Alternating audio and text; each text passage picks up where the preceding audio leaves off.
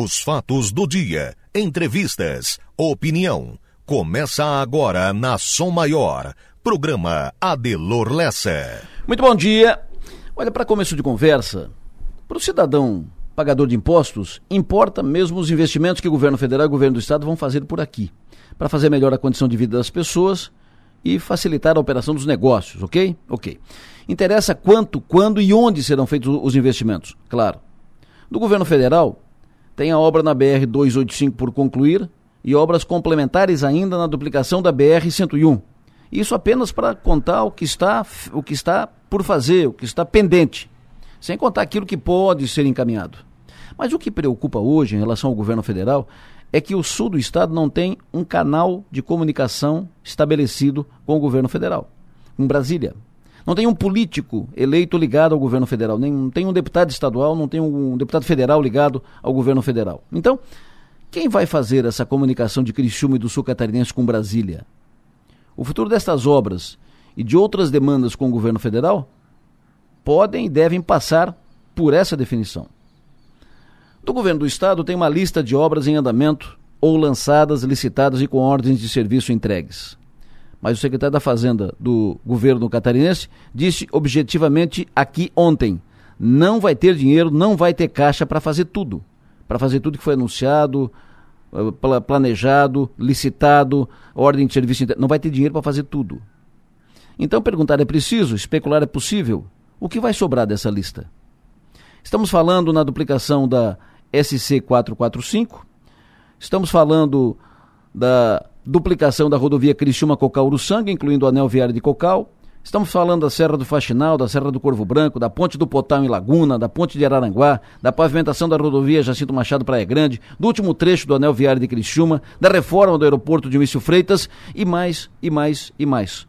Tudo isso obras em andamento, ou licitadas, ou anunciadas, ordem de serviço entregue e tal. Mas e agora? Pelo que está dito, não será executado tudo. Em relação ao governo do Estado, diferente do governo federal, tem vários políticos do Sul aqui alinhados. Deputados estaduais e federais eleitos.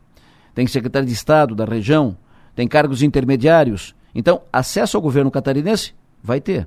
Mas, a saber até que ponto e quem vai ter poder de influência para garantir que obras anunciadas, licitadas ou encaminhadas serão executadas.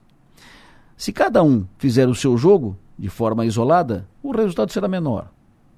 Se tiver um time do Sul articulado, organizado, jogando junto, o resultado será maior. Hoje está tudo em aberto. O fato é esse. Hoje está tudo em aberto. Nada garantido, nada assegurado, nada confirmado. Vai depender da capacidade de articulação dos nossos políticos, dos representantes formais. Vai depender dos movimentos que serão feitos daqui para frente. Movimentos que não podem ficar para amanhã. Pensem nisso e vamos em frente.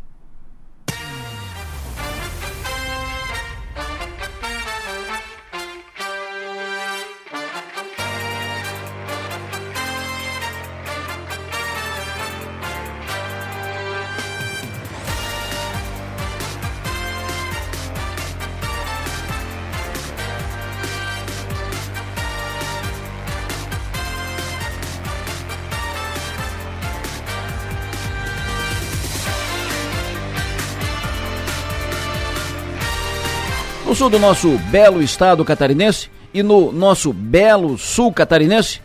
São sete horas da manhã, três minutos. Estou com Manuela Silva e Marlon Medeiros. Manuela faz a produção do programa, Marlon faz a operação técnica. Estamos aqui juntos à disposição de todos. Vamos juntos até as nove e meia da manhã.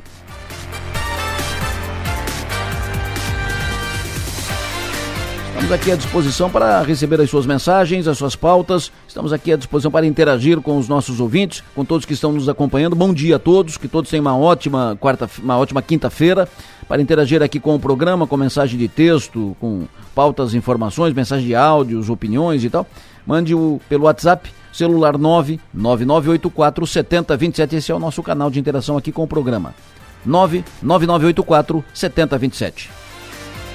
Para nos ouvir, além de sintonizar o FM 100,7, você pode acessar o link da Som Maior, que está disponível ali no portal 484 numeral 8 por extenso.com.br.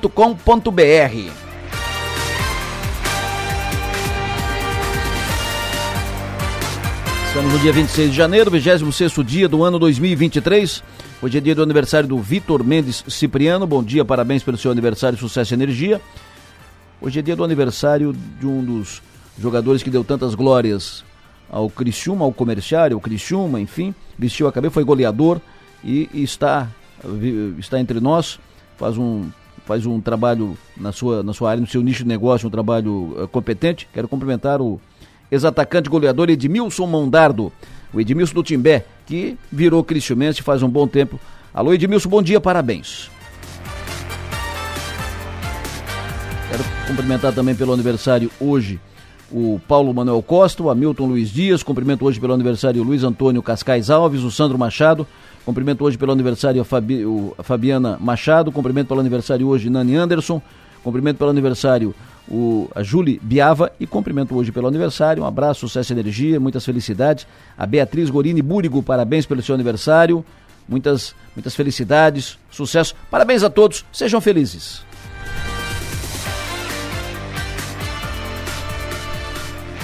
Sete horas e cinco minutos. Hoje estará em Criciúma o presidente da Casan, presidente interino da Casan, que será efetivado como presidente na, no mês que vem, porque depende de. Uh, como é uma empresa, a Casan é uma empresa que tem está na CVM, Comissão de Valores Mobiliários, então depende de passar lá pela CVM o nome do novo presidente para ser efetivado. Ele já está anunciado, já está definido, estará hoje em Criciúma, ainda interino por causa disso, por causa dessa pendência, será efetivado em fevereiro, e ele terá reunião com o prefeito Clédio Salvaro, hoje à tarde vão tratar de investimentos da Casan em Criciúma e vão tratar do andamento de obras que estão em curso na cidade de Criciúma. Presidente da Casan hoje com o prefeito de Criciúma, Clédio Salvaro. Nós vamos falar sobre isso daqui a pouco, vamos falar também sobre a situação dos três feridos na queda de um balão em Praia Grande. Eles vão passar por cirurgias ortopédicas. Devido ao impacto de ontem, da queda do balão, os tripulantes tiveram múltiplas fraturas. O acidente aconteceu ontem pela manhã, logo cedo. Imagens mostram o balão em um movimento desordenado. Após a queda, o balão pegou fogo, segundo o Corpo de Bombeiros, por causa do cilindro de propano. Isso virou um assunto nacional. O prefeito vai falar daqui a pouco sobre o acidente, a posição da Prefeitura de Praia Grande, o que foi feito, as providências. Daqui a pouco vamos falar sobre isso. Está na pauta aqui. Vamos falar também sobre a eleição na cooperativa de Sara, a Cooper Aliança uma das maiores do estado catarinense. A eleição será no sábado e a eleição na cooperativa de Sara, ela movimenta eh, quase que mais a cidade de Sara do que a eleição para a prefeitura.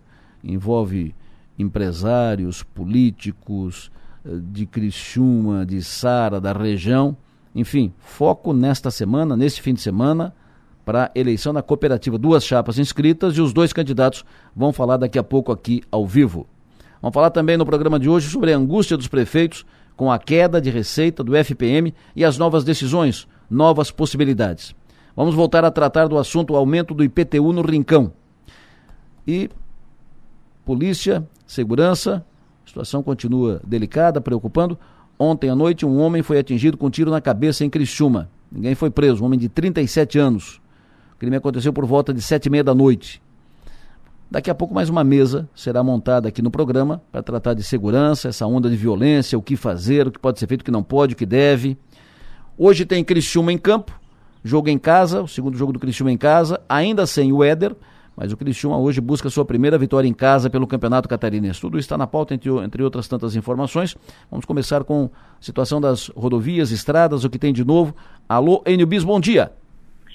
Pois não, Delor, bom dia. Bom dia para você, bom dia para quem nos acompanha em Cristina Delor. Trânsito entre as ruas Augusto dos Anjos e Guerra Junqueira, no bairro Pio Correia, está normalizado. O tráfego que ficou interditado entre terça-feira e ontem já está restabelecido, principalmente na passagem com a rua São Marcelino Champagnat, essa rua que passa em frente à FASC. Nesse trecho, portanto, obras concluídas e tráfego volta ao normal. No entanto, um pouco mais adiante, ali no bairro Pio Correia, na Rua Presidente Kennedy, que fica paralela à Rua Augusto dos Anjos, os trabalhos visando as obras de macrodrenagem do Pio Correia continuam, o que faz com que o trecho entre Augusto dos Anjos e Presidente Kennedy fique interditado hoje. Então o motorista precisa ficar atento porque nesse trecho ninguém passa apenas trânsito local. No local estão acontecendo obras de escavação e implantação do esgoto pluvial. Portanto, é, entre Augusto dos Anjos e Presidente Kennedy, bairro Pio Correia,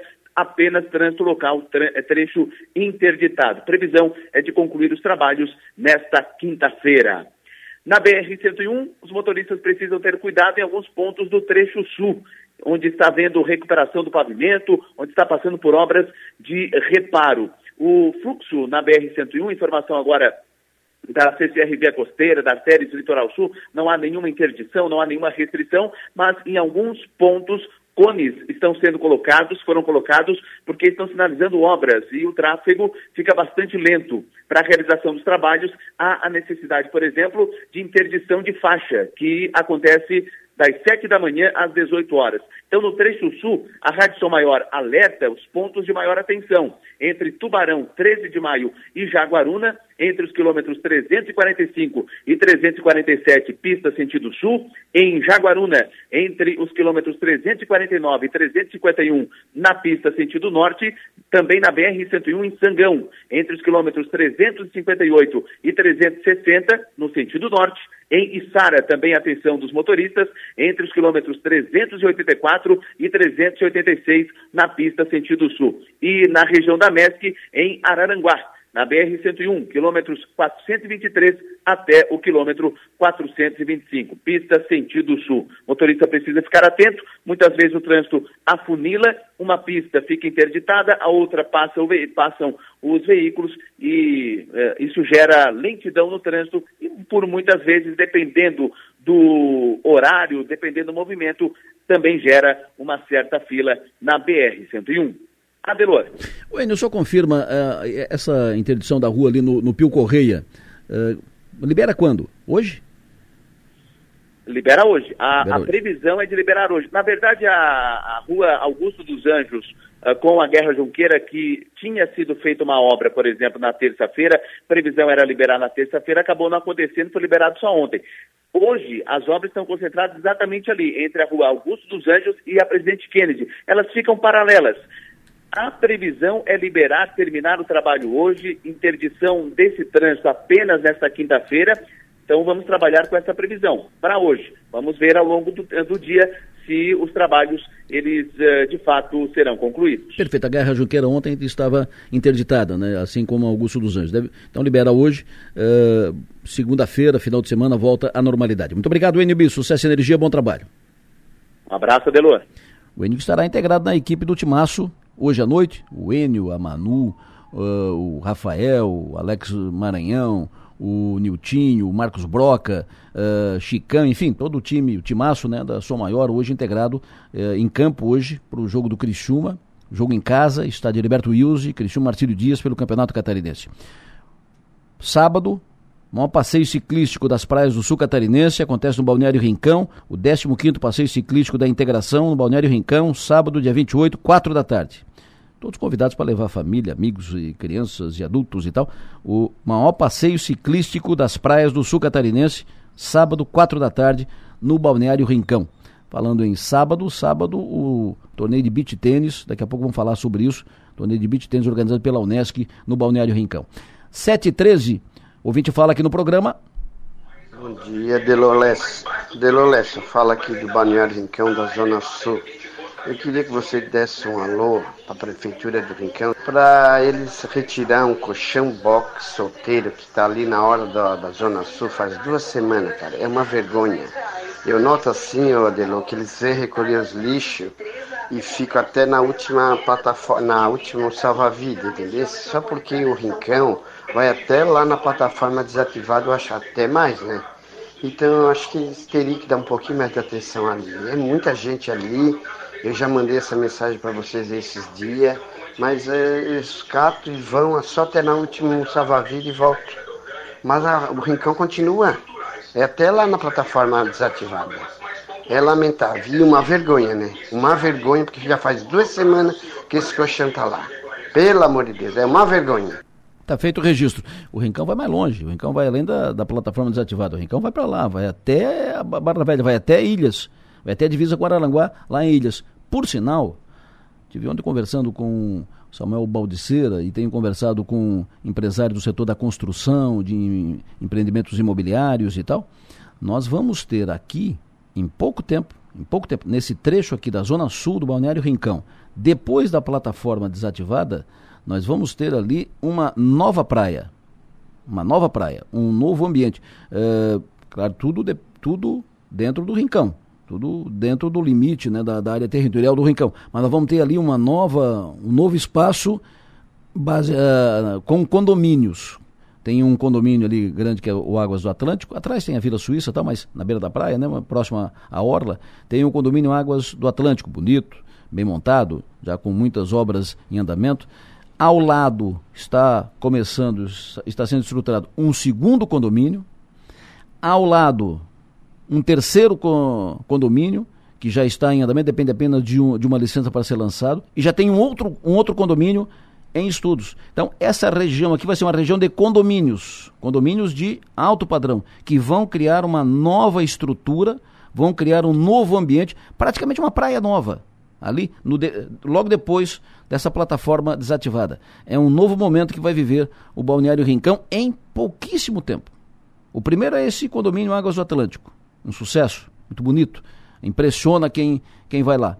É, e os outros que estão sendo ou implantados já, que é o segundo ali, o com, com Águas Atlântico, e os outros que estão vindo. Tenho recebido muitas informações e reclamações e queixas de comerciantes da Avenida Santos Dumont Criciúma, em função das obras que foram feitas e principalmente, especialmente, das alterações feitas no trânsito. Comerciantes incomodados com a mudança porque o movimento despencou. Sinal de alerta foi ligado. Eles estão discutindo o que fazer, o que pode fazer, o que não pode, quem sabe e tal. Estão se tentando se organizar para ir na prefeitura, conversar com aqui, conversar com quem tiver que, que conversar, uh, porque estão preocupados que o movimento depois das alterações feitas no trânsito, o movimento nos seus negócios despencou. É um assunto que vem para a pauta aqui do programa. 7h15 agora, previsão do tempo, Leandro Puchalski, bom dia.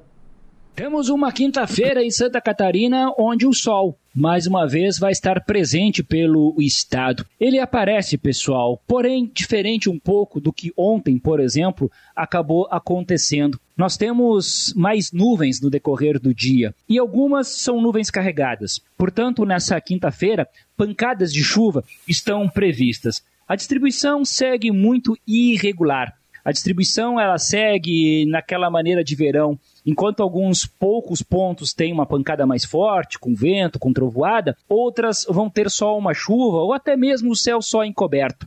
Quanto mais para o lado da região do Rio Grande do Sul, falando entre Serra e Sul do estado, maior a possibilidade nessa quinta-feira da gente ter algumas pancadas de chuva. Temperaturas em torno de 31 a 33 graus e aí na maior parte das cidades percebam que o calor segue na região. Um abraço para todos vocês com as informações do tempo, Leandro Puchalski.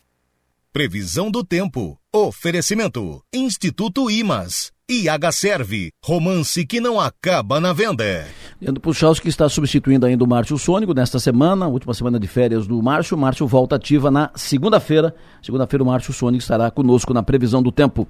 Um abraço para o Márcio, bom descanso, está lá na praia do, do Rincão. Ontem sua esposa esteve em Ilhas, esteve lá na, na ponta da ilha, lá no restaurante do Rinaldo, e conheceu Ilhas, ficou super bem impressionado. Foi recebida pela Tati, Tati Macarini. Então, um abraço para o Márcio, para a família, para todos e tal. Descansem bem, aproveitem o nosso litoral sul catarinense até segunda-feira. Hoje é aniversário do Israel Rufino. Parabéns pelo seu aniversário, Israel. Presente, o melhor presente de, de aniversário para o Israel virá nos próximos dias, ele será pai nos próximos dias. Então, parabéns para o Israel, sucesso e energia. Eu falei aqui da Zona Sul do Balneário Rincão, e recebi mensagem da Jusce.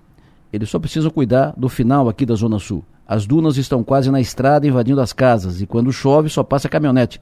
Semana passada, três carros perderam placas. E passou aqui a foto do acesso para os condomínios, que de fato precisa de uma atenção. Está feito o registro. Bom dia, Jussi. 7 e 17. Manu Silva, bom dia. Bom dia, Delor. Bom dia aos ouvintes. Prazer tê-la conosco. Me diga os destaques de agora no, nas redes. Hoje a gente começa com o destaque do UOL: frear antes do radar. Porque nem sempre reduzir a velocidade evita multa? E quero prisão, não dinheiro, disse mulher que acusa Dani Alves, a advogada. E NSC destaca mortes em BRs de Santa Catarina tem menor número em 27 anos. Veja rodovias mais letais. Em casa, Figueirense é derrotado pela Chapecoense no Catarinense. No G1, destaque para a nova lei cambial facilitou o envio de dinheiro para fora do país, entenda o que mudou. E Lei Kiss modernizou regras de prevenção contra incêndios no Rio Grande do Sul, mas foi flexibilizada após 10 anos. No 48, destaque para a pesquisa da Unesco, que faz parte do Fórum Econômico Mundial de Davos. E em pausa no estadual, Tencate quer fazer jogo-treino para ajustar o ataque do Criciúma. No Twitter, para fechar, destaque para Boate Kiss, mais de 100 mil pessoas falam sobre o documentário, é, sobre a série que foi lançada ontem na Netflix. Hoje vai ser lançado o documentário no Globoplay. E aí o pessoal é, relembra os acontecimentos há 10 anos, amanhã faz 10 anos desse caso no Rio Grande do Sul. Destaque também para BBB 23, mais de 200 mil pessoas colocam esses dois assuntos em mais comentados no Twitter. Perfeito. É, Manu, eu, eu quero depois, já vou te pedir aqui, eu quero depois falar com o comandante do, do bombeiro, porque depois desse, dessa tragédia da Boate Kiss, uh, muito, regras novas foram criadas. Uhum. Foram criadas, exigências e uh, registro disso e disso. E depois isso acabou sendo meio que relevado, né? Uh, então é, é, preciso saber o que que, o que que ficou daquele período, né? Porque na empolgação, na, na, na pressão e na, na, na emoção, ah, foi, foram criadas muitas regras. Mas o que que ficou? Creio que pouca coisa ficou. Mas eu preciso saber depois, uh, ou fala comigo, ou fala no, no, Conexão sobre isso, é importante saber disso. Sobre o que ficou. Faz 10 anos amanhã, amanhã daquela tragédia anos. na, na Boate Kiss. Isso mesmo. Barbaridade. Os principais jornais do Brasil estão destacando hoje, jornal o Globo, Polícia Federal investiga suspeita de genocídio contra os índios Yanomamis. Está na capa de O Globo. Também na capa de O Globo, bancos fecham cerco contra acionista das lojas americanas o jornal Estado de São Paulo Estadão, bancos levam à justiça donos bilionários das americanas, das lojas americanas. E na Folha de São Paulo, manchete de hoje, inquérito da Polícia Federal vai apurar genocídio contra Yanomamis. Por aqui, jornais impressos, Tribuna de Notícias, censo de 2022 está suspenso para o pagamento do FPM, Fundo de Participação dos Municípios. E Gazeta, Criciúma encara o Marcílio Dias e tenta manter tabu de 14 anos sem perder no Heriberto Wilson. Manchetes do dia. Oferecimento. Mega Escritório. Soluções para seu ambiente. 14 anos sem perder para o Marcelo Dias no Heriberto Wilson. Seu Jonas Cif, bom dia. Bom dia, bom dia. Não é muito difícil né, manter um tabu contra o Marcelo Dias, né? um time que ainda não conseguiu se manter de uma forma efetiva no grupo dos grandes do futebol catarinense né, mesmo sendo campeão da, da, da, Copa Santa Catarina, garantindo vaga na Copa do Brasil deste ano, mas é um time muito instável, né? E, e, e o que está fazendo hoje, ele, ele prova exatamente isso, né? A falta de qualidade, as mudanças que aconteceram, e por isso hoje ele é o vice-lanterna do campeonato, senhor Adeloro. Então o tabu poderá ser mantido sim. Perfeito. Então me diga, o que, que, que, tu espera do jogo de hoje? Qual a tua expectativa? Público, jogo, Criciúma, eh, esquema de jogo. É, o, o, o, time do Criciúma terminou o ano 2022 a pleno, né? Na, no, nos, na ponta dos cascos, né? E é, é praticamente o mesmo time, 2023 é praticamente o mesmo time, e o desempenho bem aquém, é, desempenho distante. Por quê? Olha, Delor, isso é normal, né? porque tu tem uma. Tu, tu vem no embalo de uma temporada que não começou bem o Criciúma no Campeonato Brasileiro e na reta final conseguiu engrenar aí um futebol eficiente, um futebol de imposição, um futebol físico, de muita marcação, time tomando poucos gols e começou a fazer gols. Não tanto quanto se esperava, quanto poderia até, quem sabe, mas sim em função do que havia apresentado e produzido antes. Então termina um campeonato numa reta final em alta, aí há a parada, para, férias, volta, pré-temporada, parte física, a parte tática também, a parte técnica, isso tudo demora para haver uma engrenagem. Isso acontece com todos os times. Ninguém consegue manter né, no início de um ano, no início de uma temporada, o mesmo rendimento do ano anterior. Então o Criciúma já conseguiu evoluir né, do primeiro para o terceiro jogo.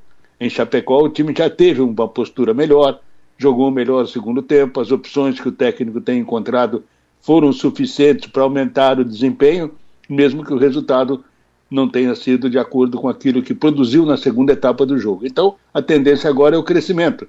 E aos poucos o time encontrando a forma de jogar novamente, reencontrando, aliás, e tem a questão encaixe do Éder nesse time daqui a pouco, né? Onde é que ele vai jogar? Quem é que sai? De que forma o Criciúma irá se comportar? mas acho que no início, início de campeonato, início de temporada, Delor, é isso mesmo. Demora, mesmo sendo uma repetição de equipe do que aconteceu ano passado, o encaixe demora e isso vem aos poucos gradativo à medida em que o campeonato, à medida em que a temporada for, for, for em frente. Fechou, professor. Muito obrigado. Sucesso e energia. Hoje, o jogo de hoje. Eh, e sábado tem o, o desafio de beach tênis. Uh, tu é chegado no beach tênis, não? Olha, eu não sou muito não, mas se, mas se me provocarem, pode, pode ser, né? Isso depende muito, né? Depende muito do estado físico, depende muito da temperatura também. E como essa época aí é muito quente, né? É, vai ser meio complicado para poder encaixar aí um, alguma coisa parecida com aquilo que as pessoas jogam, né? Mas tu dá umas, mas estamos mas, aí, né? Mas tu dá umas, umas, umas raquetadas, não? Isso, o último tênis que eu joguei foi na praia, foi um 43 que eu tenho aqui, zero, né? Que eu joguei no beach lá, acertou na areia, ficou legal, cara. Tá Depois tá o pessoal foi lá e recolheu, né? Ô, meu, tem, só tem o seguinte, o Ercílio Luz ontem matou o Havaí, meu. Pois é. de casa, 1 a 0 e é o líder do campeonato. O Ercílio que havia tropeçado no Brusco, que é absolutamente normal na última rodada, vai mantendo aí um bom rendimento, já com três vitórias em quatro jogos. O Ercílio Luz é o time a ser batido nesse nessa fase inicial da competição, Delor. E o Figueira perdeu também, perdeu para a Chape. Normal, né? Normal, o Figueirense não consegue encaixar aí um, um futebol, mudou demais, né? tem uma dificuldade, Série C de Campeonato Brasileiro, não subiu ano passado, e pelo andamento do time esse ano, dificilmente vai conseguir o retorno, né? Então, tivemos outros três jogos, a vitória da Chapecoense do Ercílio, o empate Camboriú em Concórdia, e hoje o, o vice-líder, o Brusque, vai jogar em Joinville e o Criciúma pega o Marcelo Dias e o Barra contra o Atlético Catarinense, fechando essa quarta rodada do Campeonato do Perfeito. Seu João, um abraço, sucesso e energia. Valeu, um abraço, até daqui a pouco, 11 horas no Som Maior Esporte. Bom dia. No Fio do Bigode, oferecimento, Raibel e Clínica Odontológica Doutor André Lima. E sábado, Sexta-feira começa a abertura oficial sexta-feira, teremos jogos de, de apresentação e tal, e a, as disputas no sábado durante todo o dia no Balneário Rincão, no primeiro desafio de beach tênis da Unesc. A professora Pati Vargas estará participando ativamente do torneio, vai jogar, inclusive, atleta de, de beach tênis. Pati, bom dia. Bom dia, Delor. Bom dia a todos os ouvintes também. Prazer ouvi-la. Obrigado pela sua participação conosco aqui. A tua expectativa para esse torneio de, de beach tênis? Então, é uma expectativa muito boa. Eu achei incrível essa ideia da Unesc de fazer esse torneio por equipes, assim, é uma modalidade que aqui em Criciúma o pessoal ainda não conhece tanto. Então, eu acho que vai ser muito legal para fortalecer essa, essa parceria entre os, entre os atletas. Tu faz amanhã o jogo de apresentação, amanhã na, na abertura do desafio de beach tênis Unesc. Quem vai fazer uh, o jogo com, contra quem? Com quem? Ah, desculpa, não estava ouvindo. É, a gente vai. Eu vou disputar uh, na sexta-feira o jogo apresentação, que são alguns atletas convidados, então eu ainda não sei exatamente quem faz, vai fazer parte da minha equipe e quem foram os outros convidados também. E na, no sábado eu vou participar com uma equipe. Formei a minha equipe e a gente vai participar do campeonato também. Maravilha, então tu participa nos, na, amanhã à noite da apresentação, né? Uma, uma, um jogo de, de, apresentação e hum, como parte da cerimônia de abertura do, do desafio e no sábado tu participará das disputas, meu vai disputar a medalha. Isso, exato. Show. Parabéns. Parabéns, Paty. Uh, quantas alunas tu tem hoje em dia? Olha, é, é, varia um pouquinho, né, agora no período do verão, assim, mas eu fico numa média de 90 a 120 alunos, assim, que é o que eu consigo me organizar também para não, não deixar de lado a minha carreira como atleta. Maravilha. Parabéns, hein? Parabéns, Paty. Há quanto tempo tu trabalha com beach tênis? Eu jogo beach tênis desde 2016, mas trabalho é, como professora desde o final de 2019, início de 2020. Perfeito. Sucesso, parabéns. Muito obrigado pela tua participação conosco aqui. Bom jogo, bom desafio. Muito obrigada. Bom dia.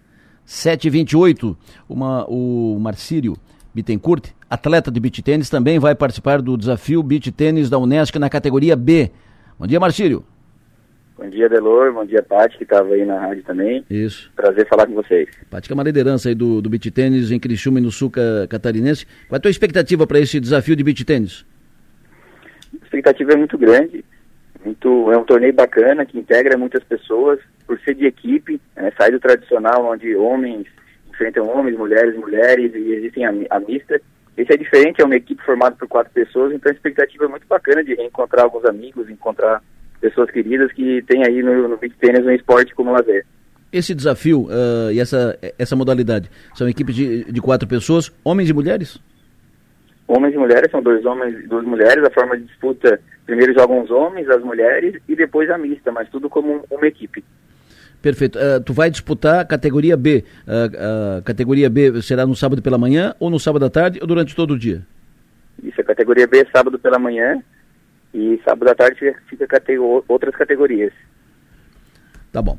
Uh, eu quero estar lá para acompanhar esse desafio de, de beat tennis, é sempre muito interessante e sempre reúne muita gente. Esse, esse esporte chegou para ficar um negócio impressionante, o que tem de, de adeptos, o que, re, o que reúne, que junta a gente. Muito obrigado, viu, Marcílio? Bom, boa disputa, bom desafio. Obrigado. Marcílio uh, estará também, Marcílio Bittencourt, atleta de beat tênis, vai participar da disputa do desafio de beat tênis da Unesc categoria B.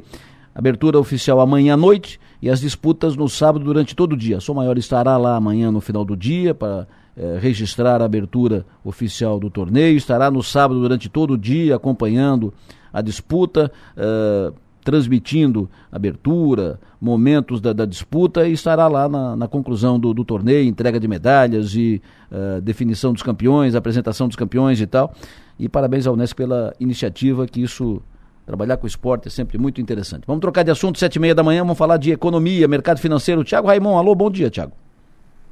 Bom dia, bom dia, Andelô, tudo bem? Tudo bem, prazer ouvi-lo. Me fale do mercado financeiro, movimentação de ontem.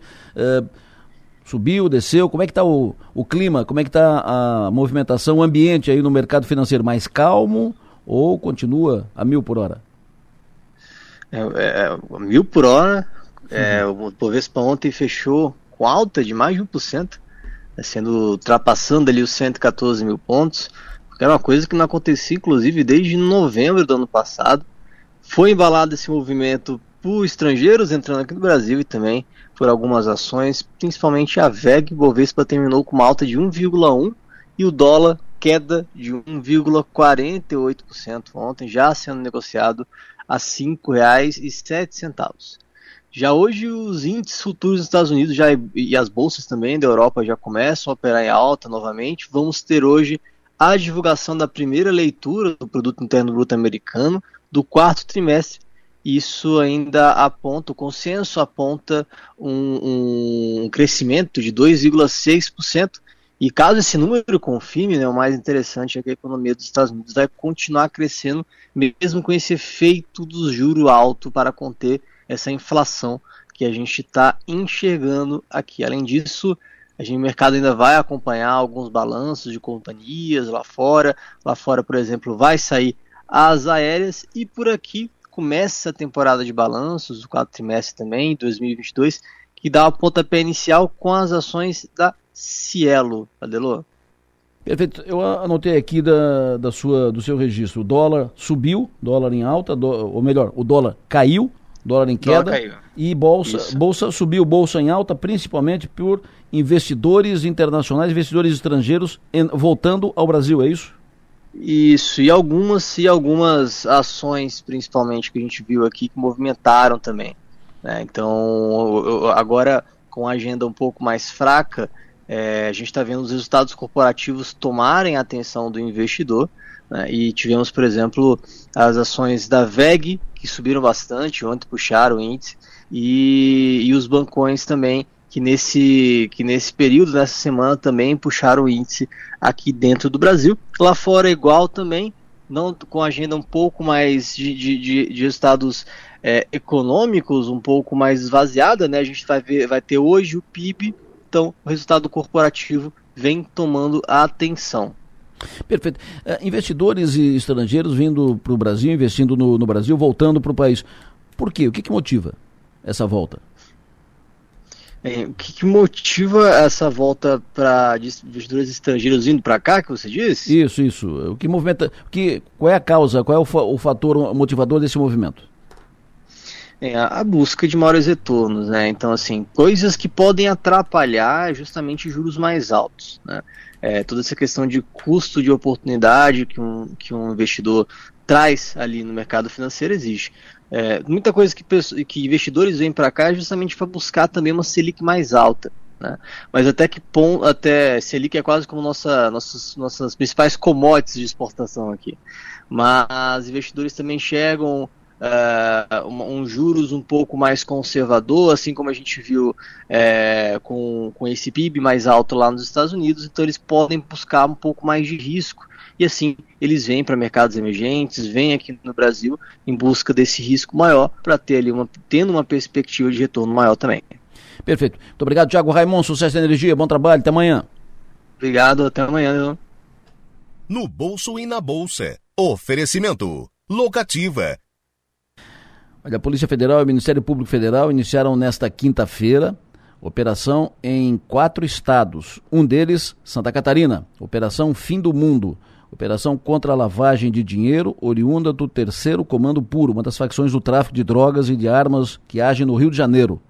Operação da Polícia Federal e do Ministério Público Federal, hoje cedo, em quatro estados, um deles, Santa Catarina. Uh, dez pessoas já haviam sido presas até a última informação atualizada. A investigação já conta com 30 denunciados e tem o objetivo de desestruturar um grupo que movimentou mais de 100 milhões de reais. A denúncia do Ministério Público do Rio de Janeiro demonstra que os alvos da operação fornecem armas e drogas para lideranças do tráfico que revendem esses produtos ilícitos em diversas comunidades do Rio de Janeiro dominadas pelo tráfico, além de Belo Horizonte e Minas Gerais. Agentes saíram para cumprir 18 mandados de prisão preventiva e 31 mandados de busca e apreensão nos estados do Rio de Janeiro, São Paulo e Santa Catarina. Dos 10 presos, quatro foram no Rio de Janeiro, quatro presos em Santa Catarina e dois em São Paulo. Não há informação ainda sobre os nomes dos presos.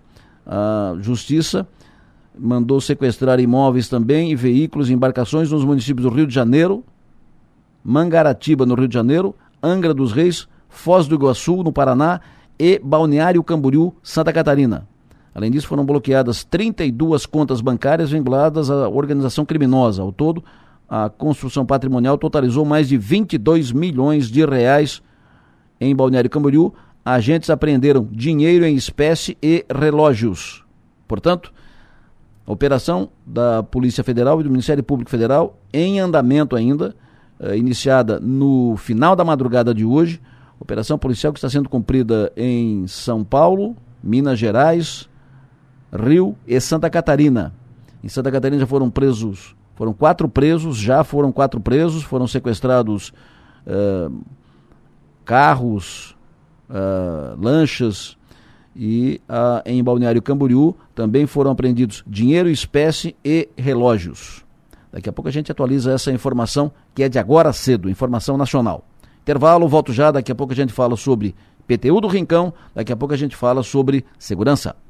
Em seguida eu faço uma, monto uma mesa aqui para discutir a questão segurança, eh, crescimento dessa onda de violência. Em seguida volto a tratar da questão do IPTU no Balneário Rincão. Aumentou muito, as pessoas estão angustiadas, agoniadas, querem tratar do assunto. Mas antes eu vou aqui à redação do Portal 48. Me diga, Stephanie Machado, quais são os destaques de agora no nosso 48?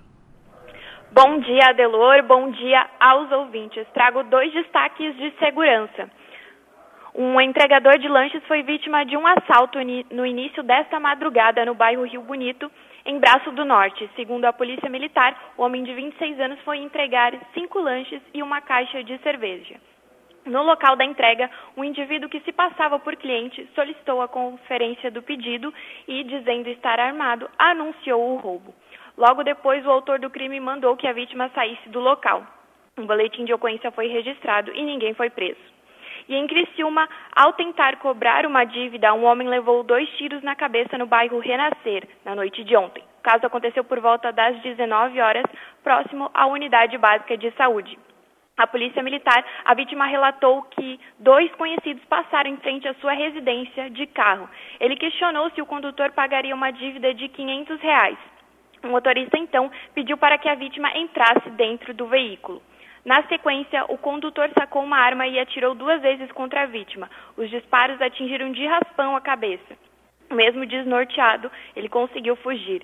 Posteriormente, o SAMU foi acionado para encaminhar a vítima ao Hospital São José. Ele não corre risco de morte. A polícia militar chegou até ir à residência dos suspeitos, que são irmãos, mas a dupla não foi localizada. E um boletim de ocorrência foi registrado. Todos os detalhes sobre essas ocorrências e também outras notícias da região podem ser acessadas agora no Portal 48. Adelor. Perfeito, muito obrigado, Stephanie Machado. Agora são 7 horas e 45 minutos. Continua rendendo, muita conversa, muita conversa, muita conversa. O aumento no IPTU no Balneário Rincão. Uh, em Sara, no, no, Balneário Rincão, né? não em Sara, ex-Sara, Balneário Rincão já foi distrito de Sara há muito tempo. Enfim, no Balneário Rincão. Uh, na verdade, foi atualização de planta, isso aqui, mas na prática é aumento do quanto o cidadão paga de IPTU. Na prática é isso. Por isso, é tratado como aumento do IPTU. Nós já falamos aqui com o procurador do município, advogado da Prefeitura de Sara, e agora, Prefeitura do Rincão, e agora vamos falar com o responsável pelo setor de cadastro e obras de infraestrutura viária do Balneário Rincão, o engenheiro agrimensor Anderson Douglas. Anderson, bom dia. Bom dia, Delor, tudo certo? Tudo bem, prazer ouvi-lo, obrigado pela tua atenção aqui conosco, para falar sobre essa questão do Balneário Rincão, essa questão IPTU do Balneário Rincão, que continua gerando reclamações devido ao aumento na, no quanto paga, né, no, no, no valor a ser pago. Te pergunto, o procurador disse aqui que não foi aumento, foi atualização da planta de valores, uh, valor venal do, do imóvel. Pergunta é, como é que é feita essa atualização do valor venal? Em quanto tempo é feito e por que é feito de uma vez, de uma vez só, numa paulada só? Por que isso não é escalonado? Então, Adelor, esse trabalho começou por volta de 2018, tá? Com um estudo de, de, de avaliação pelo município todo, foram pegou, pegou amostras né, de, de avaliação de imóveis à venda, de, de negócios concretizados, informações de TBI, todo esse processo de, de comercialização de imóveis, né? E a, partir dessas amostras é feito um estudo, né, estatístico e, e atribuído um, de forma simples, né, explicando, é atribuído um valor de metro quadrado é, para cada face de quadra dos imóveis do município, certo? Então o estudo é esse, tá? Aí a partir a partir dessa planta de valores chega-se a um, a um valor genérico do metro quadrado dos terrenos no território do município todo, tá? Aí, a partir desse valor, é, o que, que, foi feito? Chegou um valor próximo ao valor de mercado, só que esse valor de mercado, ele ainda teve, para a aplicação do IPTU, ele teve uma redução de 80%. Por exemplo, se teu imóvel lá no estudo da planta foi avaliado em 100 mil reais, na prática, para a cobrança do IPTU, ele está sendo avaliado em 20 mil. E aí, em cima desse 20 mil, que é aplicado é, dependendo, a alíquota varia de 0,45% a 0,6%. Aí são, são faixas de valores que determinam a, a aplicação dessa alíquota, certo? Perfeito. Mas uh, é feita a atualização, estabelecido um, um, valor venal. Quem estabelece isso? Qual é o critério para estabelecer esse imóvel custa 500 mil, esse imóvel custa 600, aquele custa um milhão, esse custa 200? Então, é, o critério é pelo estudo da planta de valores, tá? É, é, não, não, é, eu não, pergunto, não, não, perguntei o, o critério, perguntei hum. quem estabelece isso. Por exemplo, é, é tu, sou eu, é um grupo, é, é um, são, são várias consultas. Quem é, que, quem é que estabelece isso?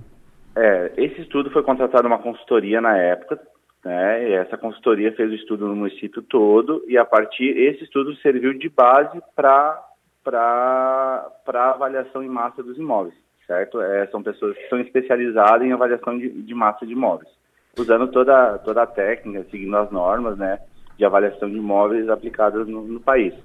Tá? Eu, tenho aqui vários uh, registros né, e, do, e, e, do, e, documentos, carnês de, de PTU, do quanto pagou no ano passado e quanto está pagando esse, esse ano. A diferença, assim, é aumento de 600% uh, 500%, são uh, diferenças muito gritantes, muito fortes, muito impactantes, né? E as pessoas questionando, uh, eu estou pagando mais IPTU aqui, num terreno aqui, do que pago num apartamento em, em, em Florianópolis, na área central de, de Florianópolis. Então, uh, por isso te, te pergunto, não seria o, o, caso de fazer uma, uma consulta de três, uh, três uh, imobiliárias, três técnicos, uh, ampliar essa, essa discussão? Tá, vamos, vamos, vamos para a prática. Vamos, vamos, ver se a gente consegue tratar alguma coisa de números para ficar mais claro.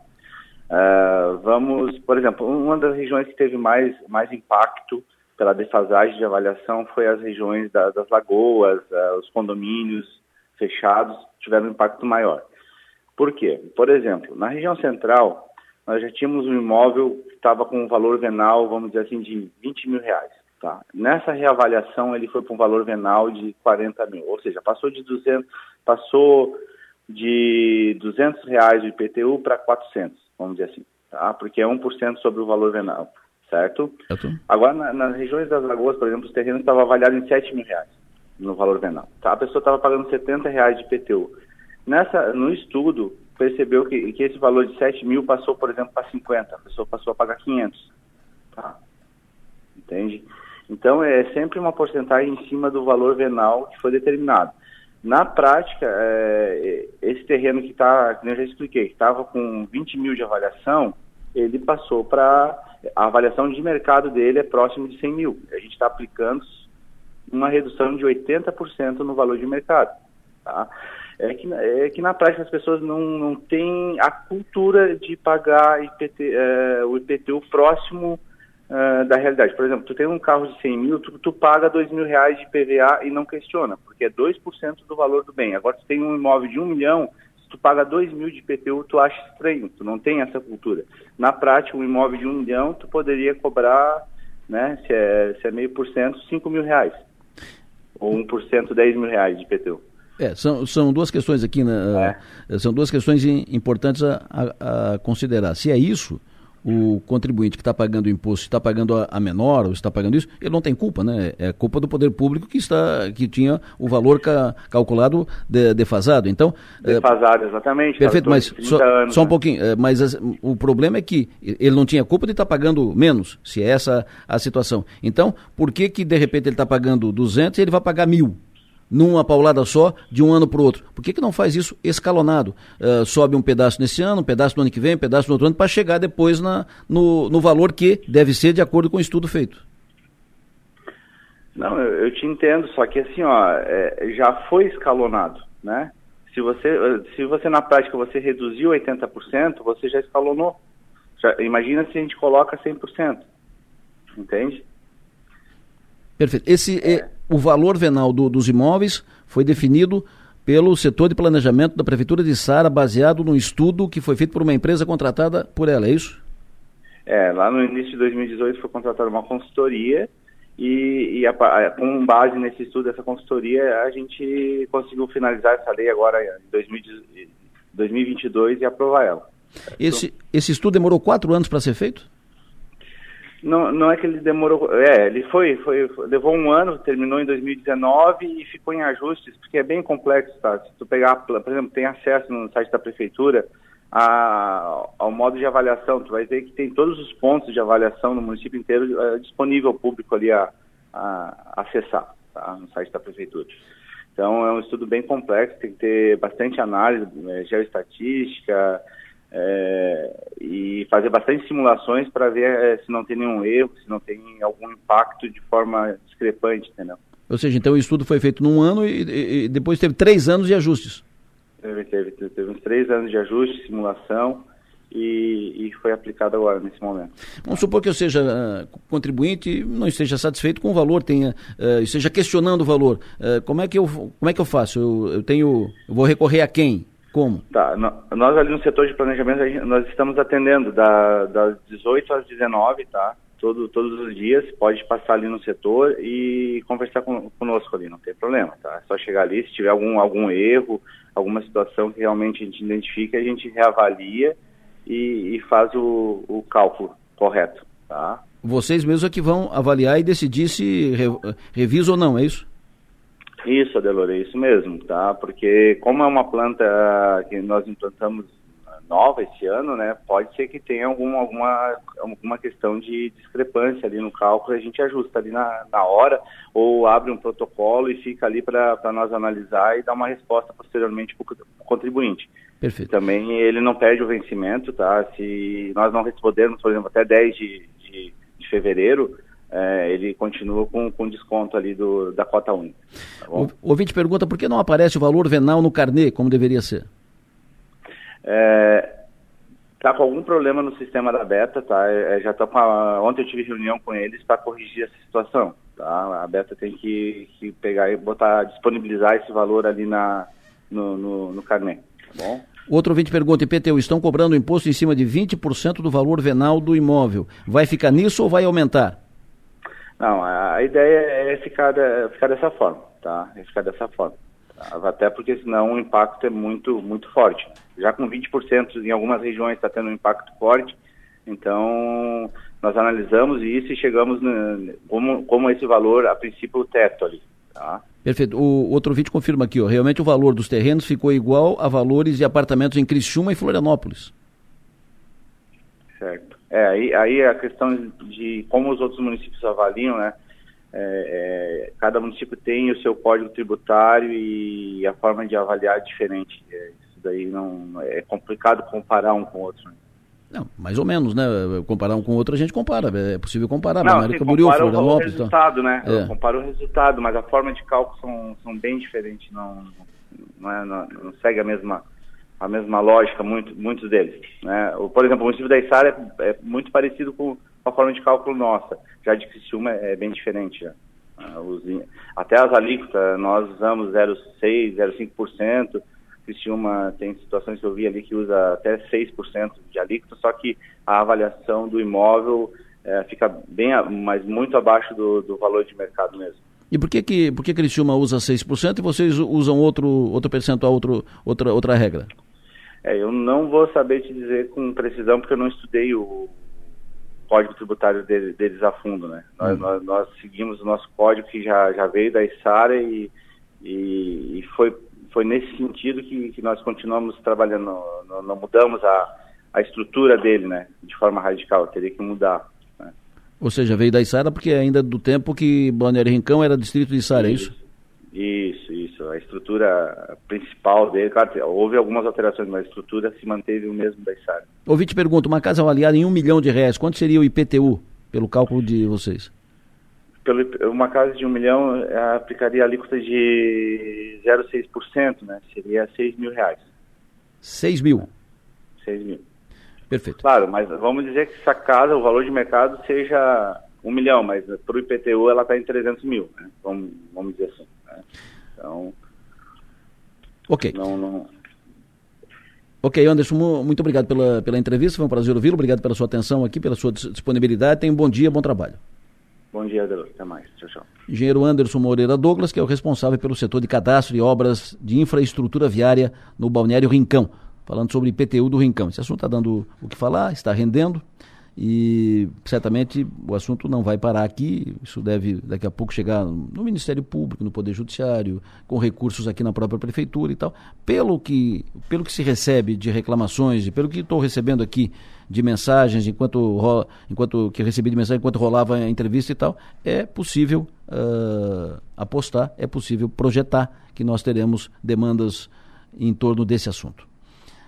7h57, vamos trocar de assunto. Nós estamos falando nessa semana, estamos falando bastante, inclusive uh, estamos colocando no ar uma, uma campanha da Som Maior sobre isso, como contribuição para o debate, uh, como representação do sentimento na, na sociedade sobre questão segurança. Uma nova onda de, de violência na, na cidade que preocupa a todos e que, evidentemente, isso precisa ser enfrentado, resolvido. Criciúma não é assim, essa não é a marca de Criciúma, mas isso está acontecendo. É uma onda que vem. Então essa onda será menor ou maior, dependendo da ação, da reação, do que for feito para administrar isso. Já ouvimos aqui representantes de várias entidades, ouvimos aqui representantes das corporações e, da, e, da, e das polícias. Uh, hoje trago à mesa representantes da Câmara de Vereadores, vereadores Júlio Kaminski e Nicola Martins. Bom dia.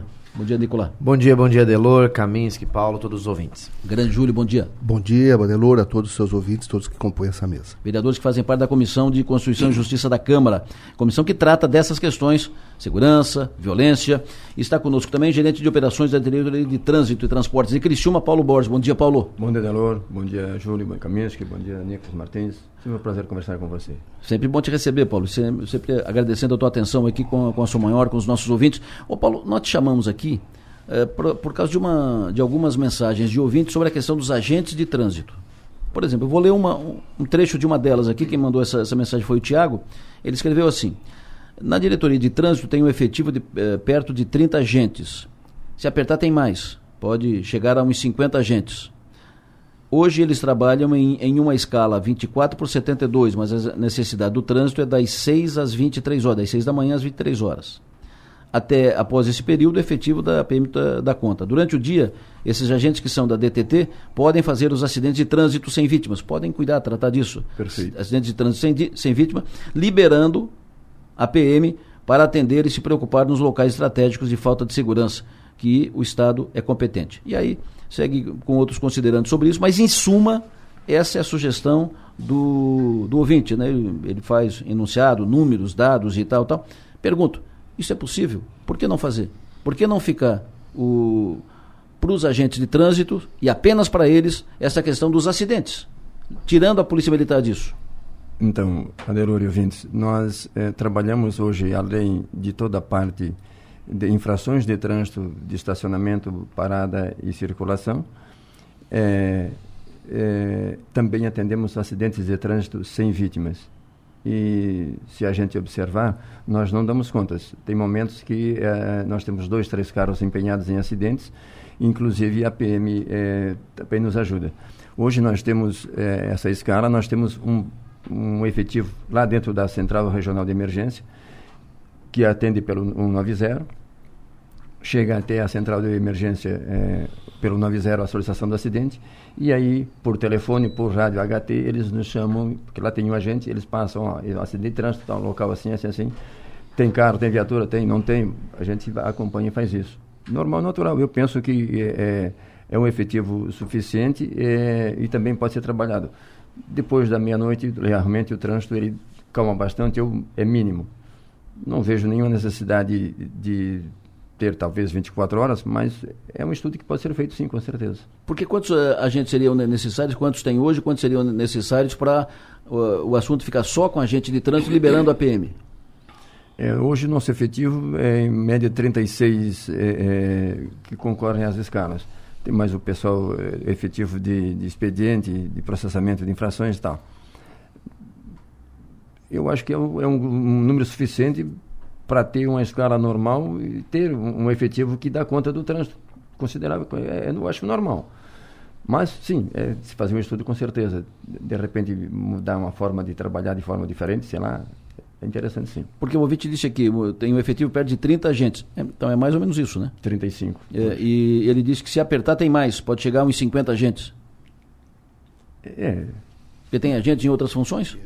Tenho, tenho mais seis funcionários que estão trabalhando em setores burocráticos. Em setores burocráticos. É. Então nós, nós teríamos 35, 41 agentes. 41. 41 agentes. É. Uh, e esses 40 seriam suficientes para atender o trânsito da, da cidade sem envolvimento da PM? Com certeza.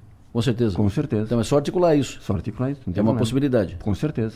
Eu quero ouvi-los sobre essa questão segurança, trânsito, uh, pegando esse, se quiserem também considerar sobre esse gancho aqui da, da PM, agentes de trânsito, fiquem à vontade, Nicola uh, Kaminski. Nicola, fica à vontade. Nicola. Começa.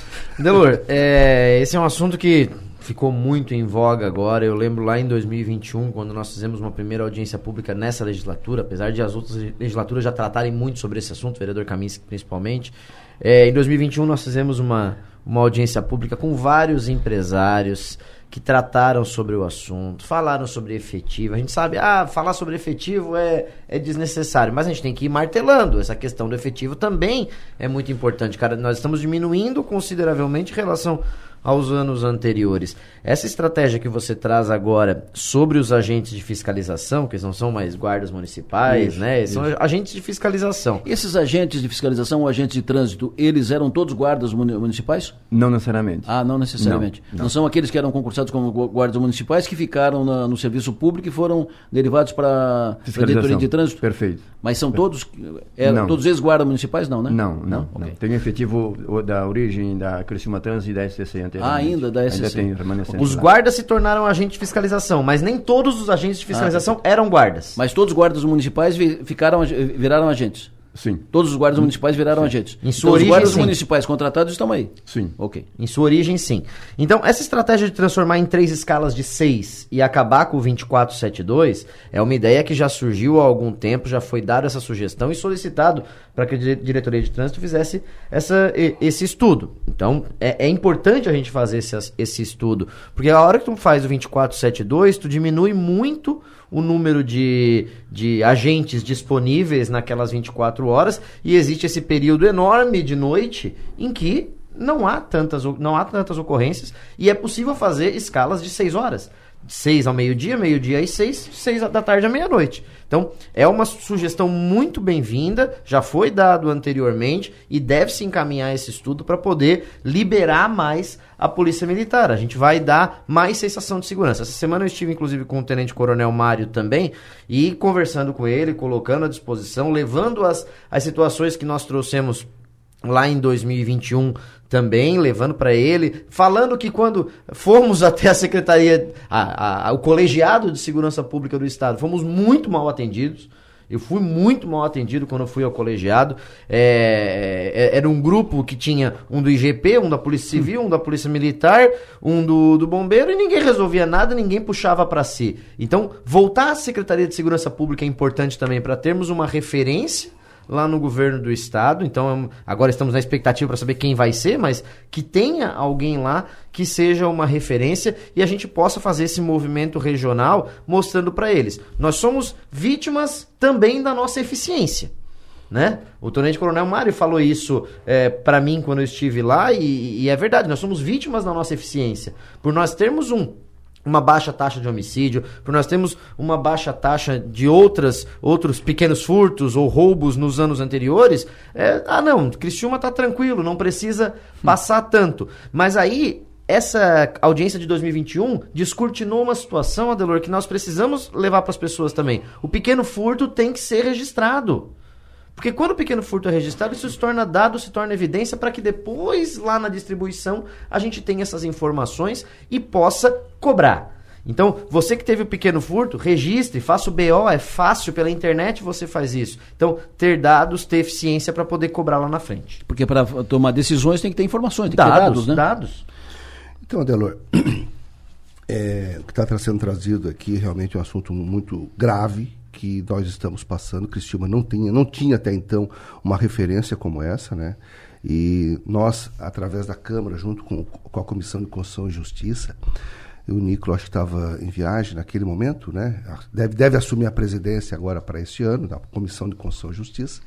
E nós é, criamos algumas ações que foram importantes especialmente visitas, né, junto ao comando da Polícia Militar e ao delegado Ghisoni, na, na época, né, hoje substituído pelo nosso amigo Ulisses, que a gente acredita realmente que possa fazer um grande trabalho.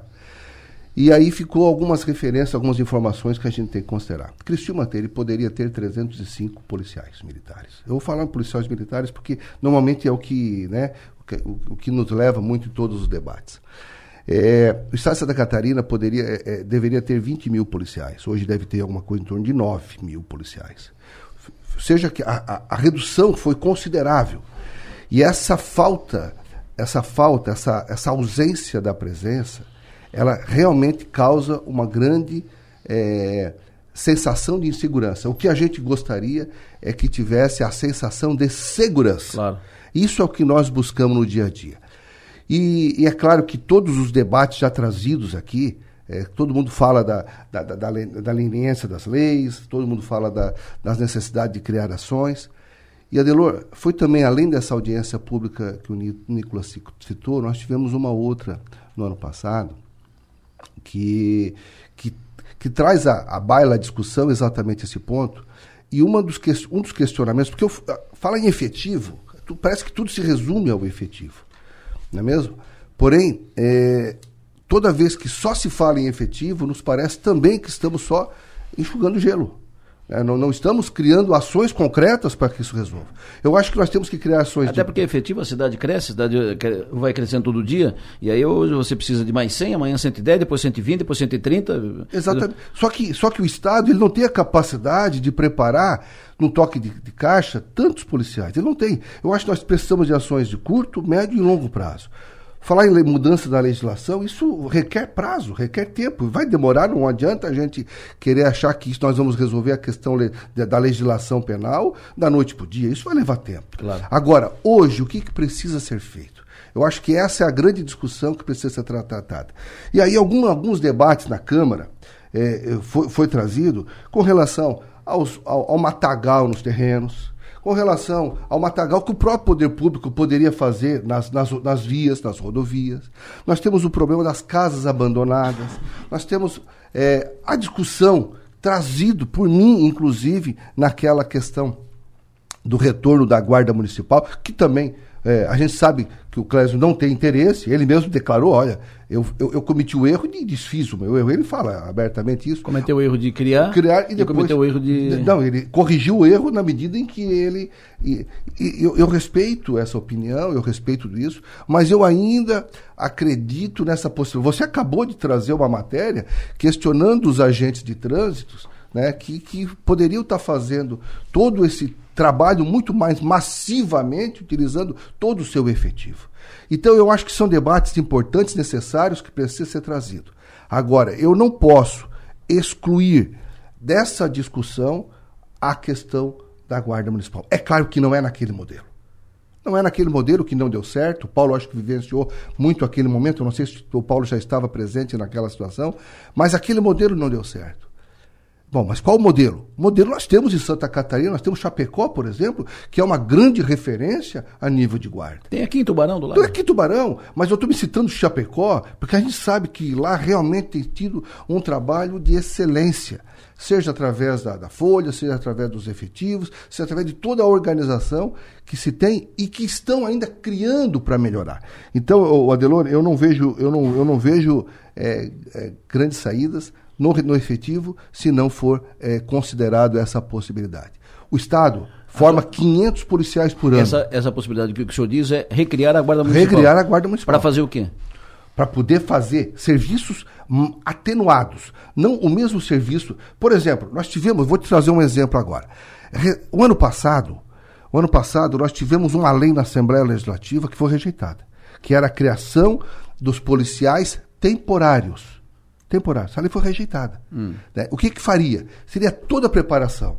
E eles ficariam por um determinado período e fariam atividades menores, essas que, que não, não, não demandam é, o tratamento que a polícia dá de, de, de, de, de ostensividade, né, do, do crime de, diretamente, que seria uma forma de diminuir esse trabalho, dando mais condições para as polícias fazerem o trabalho dela. Isso representaria para Criciúma naquela ocasião que foi apresentado tanto para o Toninho quanto para mim, da Jore na ocasião e o, e o Juarez, que isso representaria para Cristina segundo 50 policiais militares. 50. Diretamente. Veja o quanto isso poderia fazer uma grande diferença para nós. E agora está entrando na Assembleia, não, ou já entrou na Assembleia e está em discussão agora para, para este ano, a questão da contratação temporária também para a Polícia Civil para a Polícia Civil, que faz o serviço administrativo. Ora, se, se é possível fazer isso para o administrativo, tu libera as pessoas para fazer os trabalhos do policial formado para ser policial, né? É, ou seja, nós precisamos buscar uma alternativa. O, o Nicola, concorda que a Guarda Municipal, o equívoco da, da Guarda Municipal anterior que existiu e foi, e foi extinta, é, é a definição de, de atividade? A Guarda ficou meio um poder paralelo à Polícia Militar? Ficou fazendo papel de polícia, que esse, é, ou seja, é limitar o, o papel da, da Guarda? É, e é só tu conversar com aqueles que eram guardas municipais em Criciúma, né? É só conversar com eles. É, a formação não foi bem feita. Eles admitem isso tranquilamente. É, eles dizem, não, nós passamos no concurso, fizemos ali um curso de não sei quantos dias e entregaram um bloco pra gente pra ir pra rua. Isso muitos deles falam abertamente. Então a formação é que foi errada. Quando houve, quando a Câmara no final do ano passado levanta esse requerimento ao prefeito sobre a situação da Guarda Municipal, o Coronel Márcio Cabral faz um comentário perfeito aqui na Som Maior no seu programa sobre a Guarda Municipal. E aí você diz assim: "Ah, agora o Coronel Cabral vai falar sobre a Guarda Municipal" e você solta o comentário, diz: "Ah, ele vai estraçalhar". E não. Pelo contrário, ele diz o seguinte: não, não devemos ser contra a criação da Guarda Municipal, mas nós temos que ver o método Isso, e o modelo claro, que, que vai ser Exatamente. criado limite, a Guarda né? Municipal. Exatamente. Exatamente. Estabelecendo muito bem o limite da Polícia Militar, Isso. o limite da Guarda Municipal. É, eu, particularmente, sou favorável ao retorno desde que nós tenhamos muito bem claro o limite de cada um. E qual o seria o limite cada... da Guarda Municipal? Aí é que nós temos que, de, que definir, nós temos que fazer esse estudo, né? Vai ser os prédios, vão ser os prédios públicos, vai ser, vão ser as ocorrências de trânsito. Ou, é, isso é o básico que a Guarda Municipal vai ter que cuidar. É, os espaços públicos, a sensação de segurança nos grandes espaços públicos, nas praças, nos parques da cidade, na Praça Nereu Ramos, né? Uma coisa que eu já falei o ano passado para o presidente Roseli e, e, e, vou ressaltar novamente para o vereador Salés esse ano, nós temos que ter segurança na Câmara de Vereadores. A Câmara de Vereadores não tem segurança hoje. Ela não tem nada de segurança só lá embaixo. Isso é uma coisa que nós devemos é, ressaltar também. E a Guarda Municipal, o, o, espaço público vai ter essa responsabilidade também. Eu vou, eu vou roubar um pouquinho a fala do Nicola, porque, olha só, a Lei 13022, que foi aprovada em 2014, ela estabelece todas as condições de uma Guarda Municipal. Ela define, define os seus princípios como proteção, ó, como proteção aos direitos humanos fundamentais, do exercício da cidadania e da liberdade, preservação da, da, da vida, da redução do sofrimento e diminuição, é, patrulhamento preventivo, compromisso com a evolução social da comunidade, uso de, de, de, de é, é, progressivo de força, inclusive. Então, ou seja, existe uma lei que estabelece exatamente todas as condições e os limites de cada um. Eu acho que. E o diálogo interno, o diálogo, fazer, né? Eu acho que o Nicola traz uma situação importantíssima, Delor, que é sentar e definir essa atuação sem perder a essência de cada um. Sem perder a essência. É claro que isso interfere em, em vários fatores. Né? Como, como diz o Clésio, toda despesa tem que ter uma receita. E é óbvio isso. E eu acho que talvez nós tenhamos, Adelor, e aí eu tenho até já pedi uma, uma, uma audiência também né, para falar um pouco sobre isso, viu, Nicola? Porque, ora, o Estado pode participar diretamente disso. O Estado pode, ele pode contribuir. Hoje nós temos já aqueles que foram aprovados na guarda anterior que estão aí. Isso. Ora, o custo, o custo financeiro, o custo né, do, do, dessa folha, ela já existe. Exceto talvez um 30% em relação à proteção à vida, porque daí é uma questão de risco, tudo, tudo mais. Talvez isso. O, o, pagamento nós já temos. Talvez a estrutura pode ser feita através de um grande convênio. A Guarda vem né, nessa discussão como possibilidade de liberar mais Libera policiais bem, militares para o trabalho. Então, importante saber assim, o que, que hoje a Polícia Militar faz que a Guarda pode fazer. Uhum. Então, por exemplo, trânsito, Uh, gestão do trânsito, acidente de trânsito, orientação no trânsito e tal, uh, na frente do colégio, uh, acidente aqui, direcionamento, orientação. Isso que hoje é feito, tem que deslocar uma viatura, uma, duas, três viaturas da Polícia Militar para orientar o trânsito aqui na frente do Colégio Marista, no Colégio São Bento, Perfeito. do Colégio Michel e assim por diante. Isso poderia ser feito pela Guarda Municipal e libera a policial militar para fazer enfrentamento ao crime. Uhum. Ok, Paulo? Ok, perfeito. Isso pode fazer. Então, isso é um papel que a Guarda Municipal pode fazer. O que a guarda não pode fazer é caçar bandido, entendeu? Claro. É, é pegar bandido, é buscar, é infração no, no, no bairro, enfim, é fazer o que a guarda não deve, em tese, né? não sou especialista na área, mas em tese, por tudo que tem sido dito, por tudo que, tem, que temos ouvido, a, a, guarda não deve fazer papel de polícia. Uhum. Polícia, ela deve ficar orientação disso, preservação de prédio, uh, cuidar de prédios Prédio públicos, público, parques e praças. Hoje? Quem cuida hoje? Hoje é segurança privada. Segurança privada é, contratada na prefeitura, na prefeitura, no, no passo municipal, segurança privada. Nos parques e praças, a polícia militar dá uma passada lá, mas não existe segurança própria para os parques. Talvez por parque, por parque da prefeitura tem por conta do, do passo municipal, passo. Uhum. mas né, na Câmara de Vereadores não há. Né, outros espaços também. Fala, Paulo. Paulo. Nós precisamos ter cuidado quando nós fizemos algumas colocações. Trânsito é restrito a agentes de trânsito profissionais de carreira da função. Trânsito é segurança, trânsito é assunto de agentes de trânsito. É, segurança é função do Estado. Guarda é outra situação. Nós não podemos confundir isso. Perfeito, mas, mas por, por exemplo, uh, citei aqui, viatura da Polícia Militar na frente do, do Colégio Manista. Não, agente de trânsito. Esta é a função específica do agente de trânsito, de estar lá fiscalizando, orientando e ajudando. Esta é a função dos agentes de trânsito. Não é polícia militar? Não precisa ser, não necessariamente. Pois é, mas hoje é. Hoje, por convênio. Por convênio. Pois é. Hoje, mas hoje, hoje é. Então, ocupa, ocupa a polícia militar para fazer isso. Também Acidente tem. de trânsito. Também tem. Também por convênio. Então, o acidente de trânsito hoje Perfeito. é da Polícia Militar e do agente de trânsito. Com certeza. Os dois podem atender? Podem atender. Perfeito, então é isso. Tanto é que o, o acidente de trânsito com vítima nós não temos, porque o nosso efetivo não tem o curso adequado para definir a gravidade do acidente, a gravidade da lesão e nem a, a, a, gravidade do dano do veículo. Porque dependendo da gravidade do dano do veículo, ele pode dar perda total ou não. E uma vez no boletim de ocorrência constando perda total, esse carro tem uma, um, um destino diferente. Então, esse cuidado nós temos que ter. A Polícia Militar tem uma formação diferente. Eu venho dessa organização, eu conheço bem essa situação. Então, existe uma programação diferente, uma preparação diferente. É, nós não podemos é, confundir as ações. Trânsito é agentes de trânsito. Então, e, por, e a PM por convênio. Perfeito. O que o Paulo traz é exatamente isso que nós estamos conversando. É, isso que é a delimitação de cada atividade. Que fique, que cada, só, que ah, fique só com aquele precisa precisa de treinamento? Treina. É isso, tá, é exatamente precisa isso. de equipamento? Dá equipamento. Perfeito. Liberar o PM. Liberar e PM. liberar PM. Acho, esse, é claro que isso não vai resolver, é uma ponta do, do iceberg, mas claro. é um ponto. De ponto em ponto você resolve as coisas. O, né? que tem que fazer no curto, no médio e no longo prazo. É. Eu acho que essa é a questão. As ações precisam ser estabelecidas através disso. O que precisa ser feito hoje, o que pode ser feito amanhã e o que pode ser trabalhado ao longo prazo. E que nós vamos ouvinte, a sensação de segurança. Exatamente. É o, o ouvinte uh, contribui com o seguinte: na época eu vi os guardas municipais fazendo perseguição de motoqueiro, uhum. ou seja, fazendo papel de polícia. Não pode. Não pode? Não pode. Uh, outra coisa, as lâmpadas das ruas do Ana Maria estão queimadas e eles dizem que não tem lâmpada para trocar. Quem está falando aqui é o Rodrigo Anelli. Ou seja, iluminação pública também é segurança. É segurança, passa é, sentimento de segurança. Isso também tem que ser tratado. Delor, mobilidade urbana é segurança. É, cuidar de um parque é segurança. As pessoas precisam ter a sensação de segurança. Parques, praças, terminais, rodoviária. Claro, Tudo certeza. isso pode ser feito pela,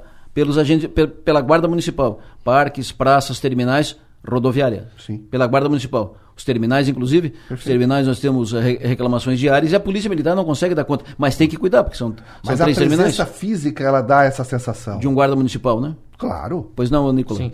É, não, apenas relembrando aqui uma mensagem que eu recebi, o Camis também deve ter recebido, da, da 13022, da, da lei do que cria o Estatuto dos Guardas Municipais Isso. e que o próprio STF também reconhece que tem é, autoridade no trânsito em, em relação aos, aos guardas municipais. Claro. É, é, é, mais uma forma que a gente tem de, de ajudar e de liberar os PMs. O Maicon diz o seguinte, nas cidades onde existem guardas municipais, os índices de criminalidade caem. O foco da guarda ainda é preventivo, ajuda a, a evitar o crime nos espaços públicos e nos diferentes bairros, parques, entradas e, e saídas de escolas, terminais de ônibus, uh, ruas no, no, período noturno, bem diversificado nas diferentes regiões de Criciúma. É, é mais ou menos o, o entendimento. O William diz o seguinte: temos guarda armada em Tubarão, que a, ajuda muito na segurança. Uhum. Capivari de Baixo e Laguna também tem guarda municipal. Estamos perdendo para esses municípios. Está na hora de voltar o debate da volta da guarda. Uh, acho que é uma discussão que uh, tem espaço. O X da questão é até onde vai a guarda? Perfeito. É o limite, limite de, de atuação. É guarda para fazer papel de polícia? Parece equivocado. É guarda para fazer o trabalho de orientação, de guarda de, de preservação, trânsito e tal? Aí parece adequado. Que tenha toda a sua organização uhum. social, uhum. política e jurídica. Não fazer um amontoado de pessoas e jogar dentro de uma atividade. Não. Vamos Não. organizar isso claro. da parte disciplinar, da parte jurídica, da parte social, tudo ok, perfeito, sem problema. Perfeito, acho que esse é o caminho. Ontem, inclusive, eu estava lá no parque e teve uma moça que ela, ela, exatamente, ela falou exatamente assim, eu, é, a minha família, a minha família está com medo de sair de casa. Ela falou isso para mim. E é uma pessoa de boa formação minha família está com medo de sair de casa. Ou seja, olha a, a, a sensação que tu tens. É a sensação de, de segurança. Cara, nunca foi assim. Não. Cristiúma nunca foi desse tipo de coisa. Eu tô, eu tô realmente tem nos causado muita, muita estranheza, muita surpresa a quantidade de problemas que a gente vem acompanhando ao longo desse período. Kaminsky, na, na verdade, Cristiúma não foi assim. Cristiúma não é assim. Não é assim. Os dados, inclusive, que se você pegar os dados de 2022, Cristiúma tem um índice de criminalidade baixo. Perfeito. O que está assustando é essa onda. Essa onda, de é. violência do, dos últimos 30 dias. Isso é que está assustando. Então, é preciso providências para devolver ou resgatar esse, essa sensação de segurança. Ações. Claro. Presença da, de policiais, presença da, da, da estrutura, guardas, policiais e tal. A rigor, e isso só isso resolve? Não, mas Não. isso também resolve. São ações várias que têm que ser feitas, iniciativas para mostrar, primeiro, presença intenção de, de resolver, de fazer enfrentamento, e providência para.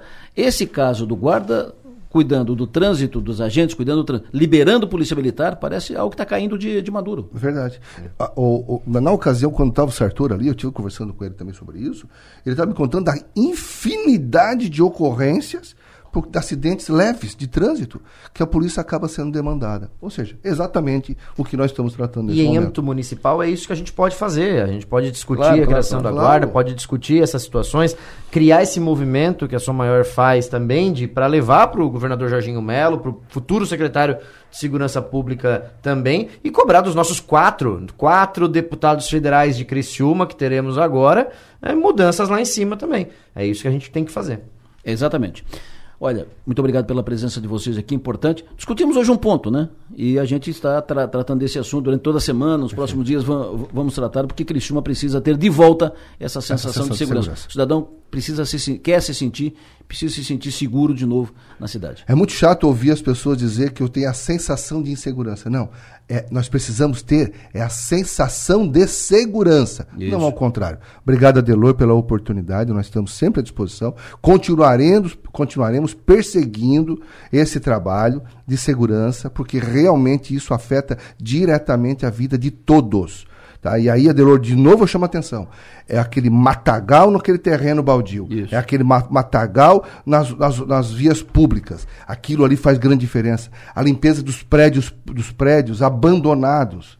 Prédios abandonados é realmente um grande foco. A gente precisa combater diretamente e, dentre outras, Adelor, uma situação, né? Hum. Identificar as pessoas que compram, compram equipamentos furtados. Pô, de novo esse assunto é, é, é ferro, é alumínio, pô, fio. Gente, nós temos que identificar. A, a, lei estadual estabelece emissão de nota fiscal. Nós conversamos já outra vez sobre Exatamente. isso. Obrigado uma vez pela oportunidade. Estamos sempre à disposição para discutir e, e tentar né, através do nosso trabalho, melhorar a vida das pessoas. Nicola, muito obrigado por ter vindo aqui, Nicola. Obrigado, Adelor, obrigado ao Paulo, a todos os ouvintes e voltou às minhas redes sociais, já estou lá de volta depois de cinco dias. Obrigado, um abraço. Ô Paulo, muito obrigado pela tua vinda aqui, sempre bom te ouvir, muito obrigado. Sempre grande, à disposição. Grande abraço, Adenor, Kaminski, Nicolas. Sempre é bom conversar com vocês. Produtivo. Obrigado. Paulo Borges, gerente de operações da Diretoria de Trânsito e Transportes de Criciúma.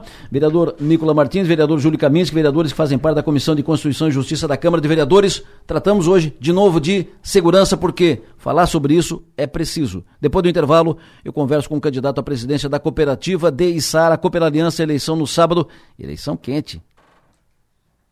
Antes de mais nada, quero cumprimentar pelo aniversário o advogado, um dos tradicionais da cidade de Criciúma, um dos advogados tradicionais de Santa Catarina, um advogado competente, reconhecido, uma, uma liderança na, na advocacia, o Dr. Werner Bax, que tá, está de aniversário hoje, um abraço forte para o alemão, sucesso e energia, parabéns. Parabéns também para o Tadeu Vassoler, parabéns pelo seu aniversário. E tá, parabéns também hoje para o Jorge da Luz, vereador do Balneário Rincão, também de aniversário nessa quinta-feira. Nós vamos falar de eleição.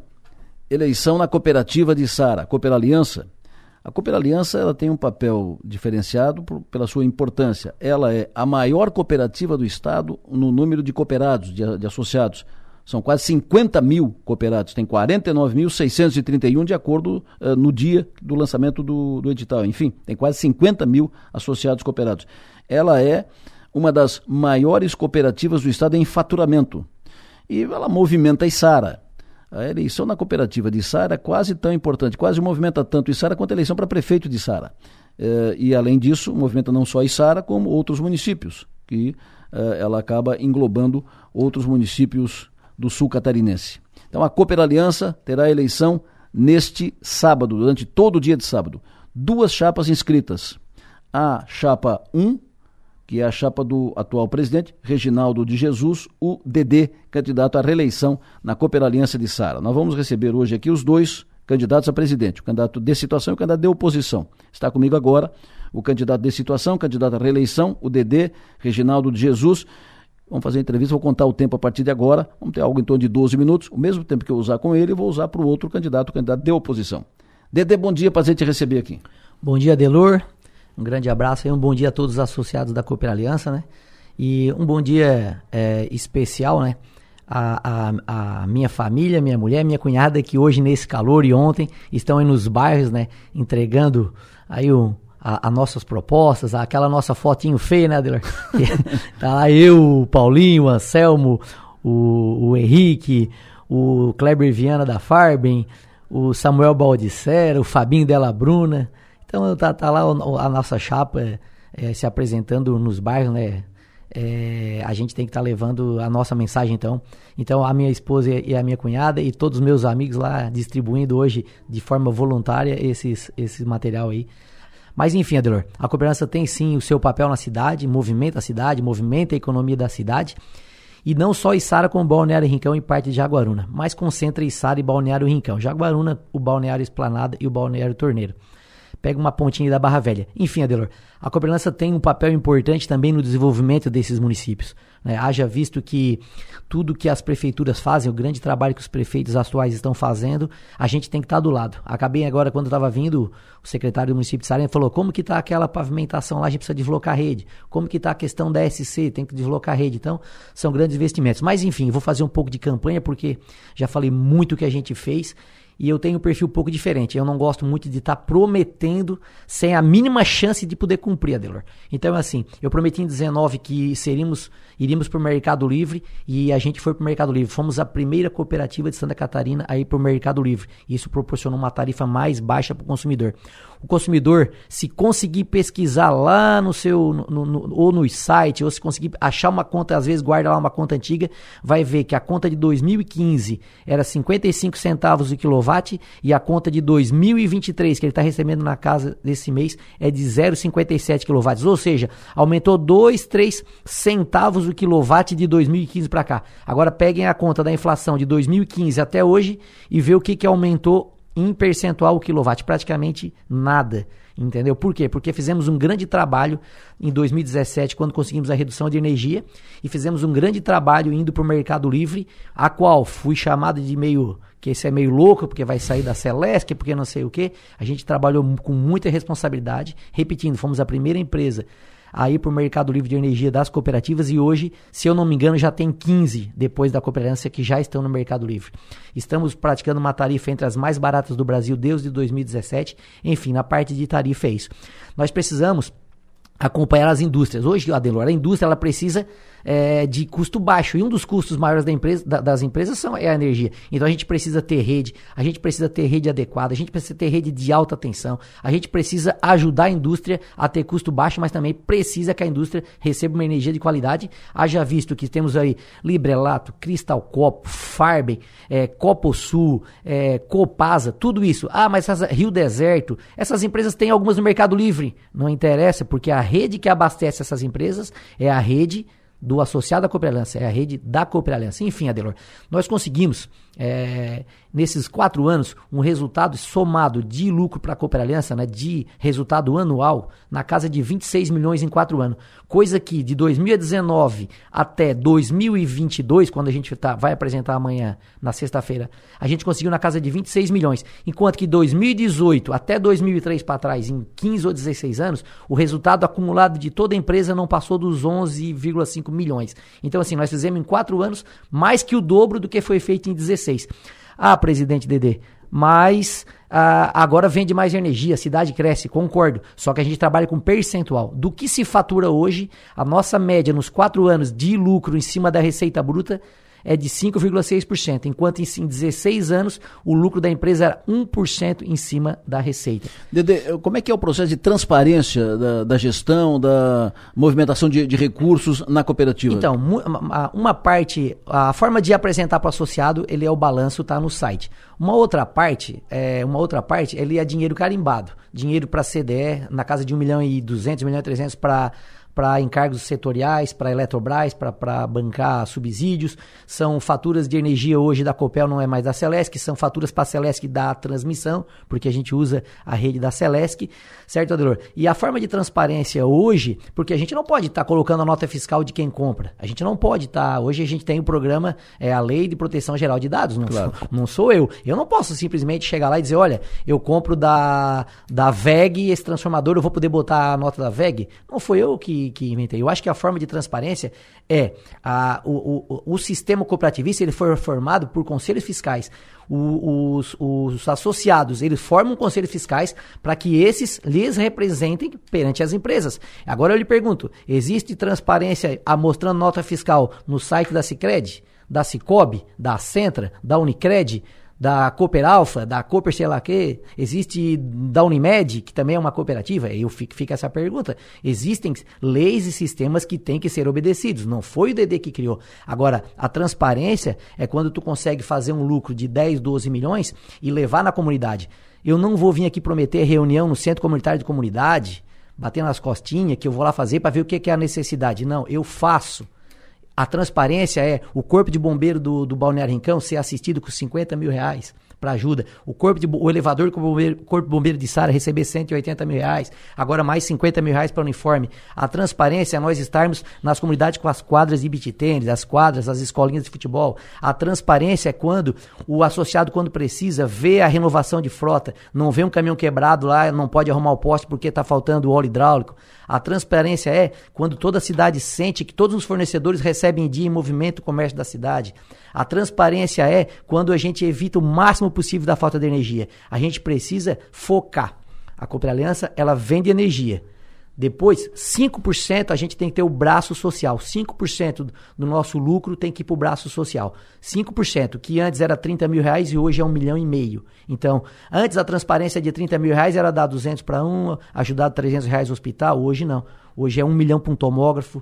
Hoje é 300 mil para Casa Rosa, 30 mil para Casa Rosa para comprar 300 exames de mamografia. Eu acho que é isso que a comunidade precisa. Não adianta eu fazer uma reunião na comunidade para dizer que eu estou perto dela e nunca mais voltar lá. A gente não fez reunião, a gente foi lá sem fazer reunião. A gente a gente tá lá na comunidade do Morro Bonito com a iluminação, com a estrutura que a gente ajudou a igreja do Morro Bonito. A gente está lá no Coqueiros com toda a praça iluminada. A gente está lá na Vila Nova com a ajuda na reforma da igreja da Vila Nova. A gente está lá agora no Balneário Rincão, que muito pouco era assistido, com o corpo de bombeiro voluntário na Zona Sul. A gente está lá agora com a Casa Rosa do Rincão. A gente vai tentar passar pelo menos uns 20 mil reais para ajudar o pessoal da Casa Rosa, que faz um trabalho fantástico com a mulherada. Essa ação social é em todos os municípios Essa atendidos pela cooperativa. Estou... Não está concentrado em Sara? Não está concentrado em Sara. Por quê? Antes não estava concentrado em lugar nenhum porque não se tinha lucro, né? É uma claro. grande verdade. Hoje está concentrado em Sara e agora a gente está conseguindo levar para os outros municípios, haja visto que o lucro é um pouco maior. Enfim, Adelor, acho que faltam alguns minutinhos. Não, sim, tem tempo, fica é. à vontade. Tem tempo. Eu quero saber de ti o seguinte: uh, num segundo mandato, fazer o quê? Então, nesse segundo mandato, nós estamos projetando, é, porque que eu falei, o nosso foco é garantir que a indústria tenha energia, garantir que o consumidor tenha uma energia de qualidade e o mínimo possível de falta de energia. Então a gente vem cada vez fazendo isso. O que, que acontece? Nós estamos projetando 14 milhões para os próximos anos, né, quem sabe até nos próximos primeiros 24 meses. Para quê? Quase 7,2 milhões na casa de linhas de alta tensão, porque a cidade está crescendo na casa de 3 milhões para divisão de circuito, porque, Adelor, uma casa antigamente, ela tinha uma geladeira, uma televisão, né, alguma coisinha elétrica ali e tal, e um ar-condicionado em algumas casas, algumas casas nem tinham ar-condicionado hoje, uma casa hoje aí do brasileiro, principalmente na nossa região, ela tem cada quarto um ar, cada sala um ar, cada cozinha um ar, e então é o seguinte, um transformador antes atendia 70 casas. Hoje um transformador, ele não atende mais, porque agora a carga aumentou muito, a gente está com muito problema e a gente vem investindo nisso. Então, a gente precisa jogar alguns milhões de reais para divisão de circuito em toda a região, ou seja, em toda a concessão, Sara, Rincão e Jaguaruna. Por quê? Nós precisamos implantar cada local que tem um transformador, a gente precisa manter aquele em dia e botar mais um local, porque a gente tem que fazer o quê? Um transformador agora atender 40 casas, porque 70 casas ele não atende mais. Tu vai ligar um chuveiro, cai, cai, desliga a geladeira, se desliga tudo, então a gente tem que investir nisso. Uma outra coisa a gente precisa fazer um programa de, de telemedição. Hoje nós assumimos, fizemos toda a leitura da empresa e a gente tem medidores aí com 20, 30 anos de uso. A gente precisa dar qualidade e segurança na, na leitura, para que o consumidor não pague a mais né, do que está usando. Então a gente vai fazer um grande trabalho na parte de telemedição. Hoje, todas as indústrias, depois que, o, que a gente assumiu, todas as, as indústrias hoje têm é, leituras por, por telemedição. Antigamente o funcionário tinha que ir todo dia 30 na indústria. É, nós vamos continuar trabalhando muito na parte de mercado de energia. Pedro Paulo, que está na chapa, e eu peço desculpa que eu esqueci, Pedro Paulo a gente foi buscar, porque o Pedro Paulo hoje, ele trabalha há 12 anos no mercado de energia. E é prova de que a gente está levando a coisa a sério, porque a gente foi pegar um cada campo para que a gente complete esse grande time e trabalhe sim em prol da cooperativa e do associado. O Pedro Paulo, 12 anos no mercado de energia, né, eu aprendi depois dele, estou trabalhando bastante, tenho não é fácil chegar perto dele né, no conhecimento, mas a gente tem se esforçado e o Pedro Paulo está no conselho de administração realmente para atuar 100% no mercado de energia, né? Junto comigo, porque eu tenho que dar atenção em toda, toda a empresa. Um minuto me responda o seguinte: é mais interessante, melhor, é, é, dá mais resultado para a cooperativa comprar no Mercado Livre do que geração de, de energia? São duas coisas diferentes. Uh, mesmo que você gerar, você é obrigado a comprar. Você não gera para si. Hum. Todo o pessoal às vezes fala, mas o pessoal tem que ter cuidado no que fala. Né? Quando você vai dizer, ah, por que, que não dá esse dinheiro da, do, do, do, do hospital para a comunidade? O FATS é uma coisa que é obrigatória, é uma coisa. A divisão de sobra é um lucro de uma outra parte, certo? E a mesma coisa a geração. A parte de distribuição é uma concessão. Se for gerar, tem que montar uma outra cooperativa, hum. fazer uma empresa cooperar aliança de geração, que a gente vê isso, tá procurando. Não temos um rio aqui, né, do lado, assim. Hum. Então a gente tem que fazer um investimento fora da cidade, né, como a, a empresas de cooperativas estão fazendo, né? Então tu tem que ir caminhando e eu tenho sim se preocupado com a geração, né, de repente eólica, energias renováveis, energias limpas, e aí sim fazer uma geração, mesmo tu gerando, tu é obrigado a jogar essa tua energia é, no mercado para para vender. Você não pode gerar, ah, eu vou gerar e é minha e deu. Não, não, não é assim que funciona. Isso funciona naquela geração de casa, solar. Tu gera para ti e o crédito é teu. Na parte de geração no país, você precisa levar isso. Ou seja, você gera, manda para o mercado e você de repente é, tem que vender isso, mas acaba comprando de outro. Então, o Mercado Livre hoje é o, é o melhor caminho para se ter um preço competitivo. Dede, foi um prazer te receber aqui. Muito obrigado pela entrevista, obrigado por ter vindo aqui no estúdio. Boa sorte. É, Adelor, depois tu pode dar mais um minutinho lá, vai deixar só mais um claro, minutinho. Claro. Então, pessoal,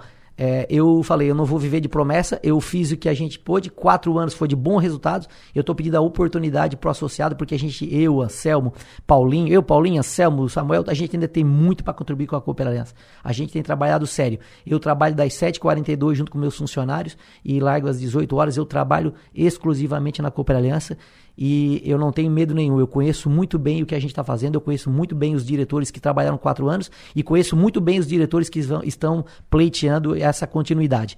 Eu peço a oportunidade para associado, é, não acredito em promessas que jamais serão cumpridas e vamos apostar no que está dando certo e a Cooperaliança está num caminho certo. Vamos estruturar a Cooper Aliança para quem sabe nos próximos anos, pela primeira vez na história, a gente fazer a divisão de sobra para associado. Mas vamos estruturar, não estou prometendo, vamos estruturar. Grande abraço, Adelor. Esse é o DD, Reginaldo Jesus, atual presidente da cooperativa de Sara Cooper Aliança, candidato à reeleição, candidato da Chapa 1, eleição no próximo sábado. Daqui a pouco fala o candidato de oposição. Antes disso, Leandro Puchalski atualize o tempo, por favor. Temos uma quinta-feira em Santa Catarina onde o sol, mais uma vez, vai estar presente pelo estado. Ele aparece, pessoal, porém diferente um pouco do que ontem, por exemplo, acabou acontecendo. Nós temos mais nuvens no decorrer do dia e algumas são nuvens carregadas. Portanto, nessa quinta-feira, pancadas de chuva estão previstas. A distribuição segue muito irregular. A distribuição ela segue naquela maneira de verão Enquanto alguns poucos pontos têm uma pancada mais forte, com vento, com trovoada, outras vão ter só uma chuva ou até mesmo o céu só encoberto. Quanto mais para o lado da região do Rio Grande do Sul, falando entre Serra e Sul do estado, maior a possibilidade nessa quinta-feira da gente ter algumas pancadas de chuva. Temperaturas em torno de 31 a 33 graus e aí na maior parte das cidades percebam que o calor segue na região. Um abraço para todos vocês com as informações do tempo, Leandro Puchalski. Previsão do tempo. Oferecimento. El Tarquim. Gastronomia e lazer em uma experiência envolvendo fogo e natureza. Linha de Eletros Tramontina é na Via Inox, Avenida Centenário 2505. E Mega Escritório, soluções para o seu ambiente. 8h47, Maga Estopassoli, muito bom dia. Muito bom dia. O Piara Bosque, alô, bom dia. Boa tarde, Adelor. Grande a gente, vai, a gente vai emendar aqui o programa, a gente vai parar só no, no avesso, né? Isso, nós já vamos emendar aqui com... no avesso hoje. Com, nós vamos emendar aqui som aerosportes, nós vamos fazer aqui um sul, Conexão Sul, é, vamos, vamos ampliar aqui o negócio aí. O Piara, quais são as últimas aí da articulações para a Assembleia? Eu ontem, depois aqui da, da entrevista do Nats, e depois do que eu vi, e depois do que li, e das conversas de cá e de lá, e ouvi esse, ouvi aquele, conversei inclusive ontem com o Zé Milton, conversei com deputados do, do MDB, e lá e lá por tudo que vi, a impressão que tem é o seguinte, o PL, o governo, o governo, e o PL faz parte do governo, é o partido do, do governador, então, o, governo, o Jorginho e o PL querem consenso. O consenso é o Júlio Garcia, então eles querem o Júlio de presidente, porque entendem, concluíram e estão convencidos que o Júlio é o consenso na, na Assembleia. Eles não querem divisão na Assembleia para não afetar, não causar uh, reflexos na montagem da base de apoio do governo na Assembleia. Mas o governo não faz movimentos para isso. Uh, o Júlio, se não tiver movimento do governo, se o governo não convenceu o Mauro a sair, o Júlio não vai uh, se afastar do, do Mauro. O candidato do Júlio é o Mauro. Só o Júlio admite ser se o Mauro deixar de ser. Como é que resolve essa operação em Upera? Bom, a gente está num, num impasse, né? Aquela, aquela entrevista do, do Nats ontem, para nós, ali na Nação Maior, foi muito divertida, mas foi muito contraproducente para qualquer consenso, né? O Nats uh, o pessoal do MDB ficou muito. Uh, achou muito arrogante o tom, aquela questão toda do o Jorginho faz, se quiser, faz qualquer um. Isso. O, o, o, o, classificar os vitoriosos como o PL e os derrotados como os demais. Aquela entrevista não, não ajudou em nada. Assim, então a leitura, a leitura foi a leitura do elefante na loja de cristais. E os cristais ficaram meio complicados. Uh, a, a sensação que tem hoje continua sendo aquela de que ninguém tem a maioria, mas Mauro de Nadal tem mais condições de ser o, o candidato, de ser o vitorioso nesse momento, com uh, essa, uh, a própria forma como, como o Nats colocou a questão parece parecer uma jogada de toalha. Parece, ah, o Jorginho não se, não, não se mete, se não se meter não vai ganhar. E, e ah, os apelos ao MDB, a conversa é com o Mauro de Nadal. O Mauro de Nadal hoje se quiser ser candidato a presidente da Assembleia, será e provavelmente será eleito presidente. Se a qualquer tentativa de consenso, não é nem com a bancada do MDB, que já lavou as mãos, inclusive, na definição. Uh, não só a bancada, mas eles fizeram uma reunião ampliada com a presença dos deputados federais e também dos ex-governadores, estavam reclamando que não estavam participando das discussões.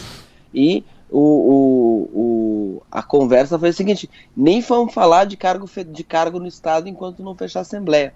Não vamos mais falar de, de quem vai para a Secretaria de Infraestrutura, quem se vai ter outro vaga ou não.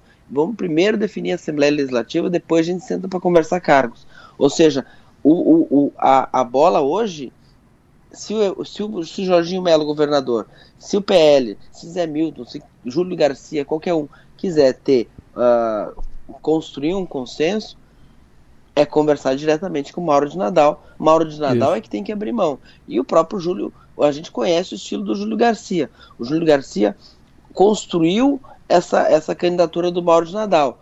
Ele não vai nunca chegar para o Mauro de Nadal e dizer, Mauro, agora sou eu. O, o, não é o estilo do Júlio Garcia. Uhum. E é por isso que o Júlio Garcia tem essa, essa confiança, essa credibilidade entre os pares porque ele não, não, não faz pirueta no acordo que ele fez antes. Ou seja, a construção é com o Mauro. E eu não estou vendo o governo fazer essa construção com o Mauro de Nadal. Então, hoje, nas condições de temperatura e pressão deste momento, Mauro de Nadal será presidente da Leste. Maga? Ao mesmo tempo em que o, o, o Mauro tem toda essa. Tá com, a, tá com a mão na taça, né? Tá praticamente mas a questão do Júlio Garcia é, seria interessante para o governador Jorginho Melo, porque o, o, Júlio tem uma característica de conseguir é, conciliar questões é, polêmicas na casa, né? Então, de projetos que possam levantar alguma, alguma temperatura, se tornarem polêmicos, e, e o Júlio fazer essa conversa antes disso acontecer. E eu digo até de, de deputados da, do próprio PL. Então, eu acho que para o Jorginho também tem essa questão, né? De que seria interessante para ele por esse aspecto acho que o Júlio facilitaria o diálogo com a Alesc nesse sentido, né? De, de levar à aprovação de algumas matérias que, que possam levantar polêmicas. Tem outro dado que é o seguinte, que eu vi inclusive dentro do, do governo. Uh, Para fazer essa operação pelo consenso com o Júlio, o governador teria que convencer o Mauro de Nadal a ser secretário de infraestrutura. Mas uma outra leitura que eu vi é o seguinte: se o governador convenceu o Mauro a ser secretário de infraestrutura, o governo entende que terá votos suficientes para eleger o Zé Milton. E aí faz a operação com o Zé Milton, porque daí com o MDB, com mais os votos que o Zé Milton já tem, e com os, o, e com os, os que vão aderir a, a quem uhum. tem maioria, o governo faz o Zé Milton. Também por isso o MDB disse, não, pé, pé, um pé atrás na questão de secretarias de Estado. Nós só vamos definir participação do governo ou não depois da eleição da mesa da Assembleia, que vai ser na, na terça-feira, o Piara. Acho que não, não acredito na candidatura do Zé Milton. Acho que se o Mauro desistir, é, pra, é, pra, é pelo nome do consenso. É um pacote, aceitar a infraestrutura e o, o Júlio Garcia vir em nome do consenso. Acho que não. Uh, o Mauro aceitando a infraestrutura não reabre a discussão para o Zé Milton caçar votos. A, governo... a, entrevista de ontem, a entrevista de ontem já era uma, uma jogada de toalha. Depois o Nath disse: não, não saiu por aí em outros lugares dizendo que não tinha dito, mas ele disse claramente. Claro, claro. claro. E a gente a própria vê, nota, vê claro que tem... A própria nota que, que a bancada emitiu antes de ontem à noite e a entrevista do Nats aqui ontem, é, tipo, eles jogaram a toalha em relação ao Zé Milton. Ponto. É, eles disseram, ó, não tem votos, nós não conseguimos voto. O, o, o, o Nats desdisse o que, o que havia dito, né? Ele voltou atrás, ele engoliu o discurso, né? Porque ele disse que tinha 23 e ia chegar a 29. E ontem ele disse que não tem 16, que não passa de 16. Então, eles, eh, o governo e o, o PL, jogaram a toalha em relação ao Zé Milton. E estão agora uh, tentando construir um consenso. O, eu, eu, vi que, que aquela entrevista ia gerar alguma, alguma polêmica quando várias pessoas pediram o link para ouvir novamente, né? Pessoas de fora, enfim, de outros pontos do estado. Então, foi, porque foi uma entrevista reveladora, né? Ele falou com todas as letras e muitas coisas. E ela repercutiu no estado inteiro. E repercutiu no estado inteiro. O Piara Bosque, a tua aposta hoje é que da Mauro ou da Júlio? Hoje é Mauro, porque não vejo o movimento do governo para convencer o Mauro a desistir. É o único movimento. O Júlio não vai convencer o Mauro a desistir. Não, não. É o, governo que tem que convencer. Exatamente. O governo não está se mexendo. Ali, nisso o Nats tem razão. O governo não está fazendo esse movimento. Perfeito. E, e, o, e, o, e, o, e o Mauro parece muito irredutível quanto o desejo de ser presidente da Leste novamente. Ele parece que ele encarou, ele encara como, uh, como se fosse uma derrota pessoal se ele desistisse. Então, criou-se um, um, cenário em que empacou. Claro que tem uma semana para desempacar, um pouquinho menos de uma semana para desempacar.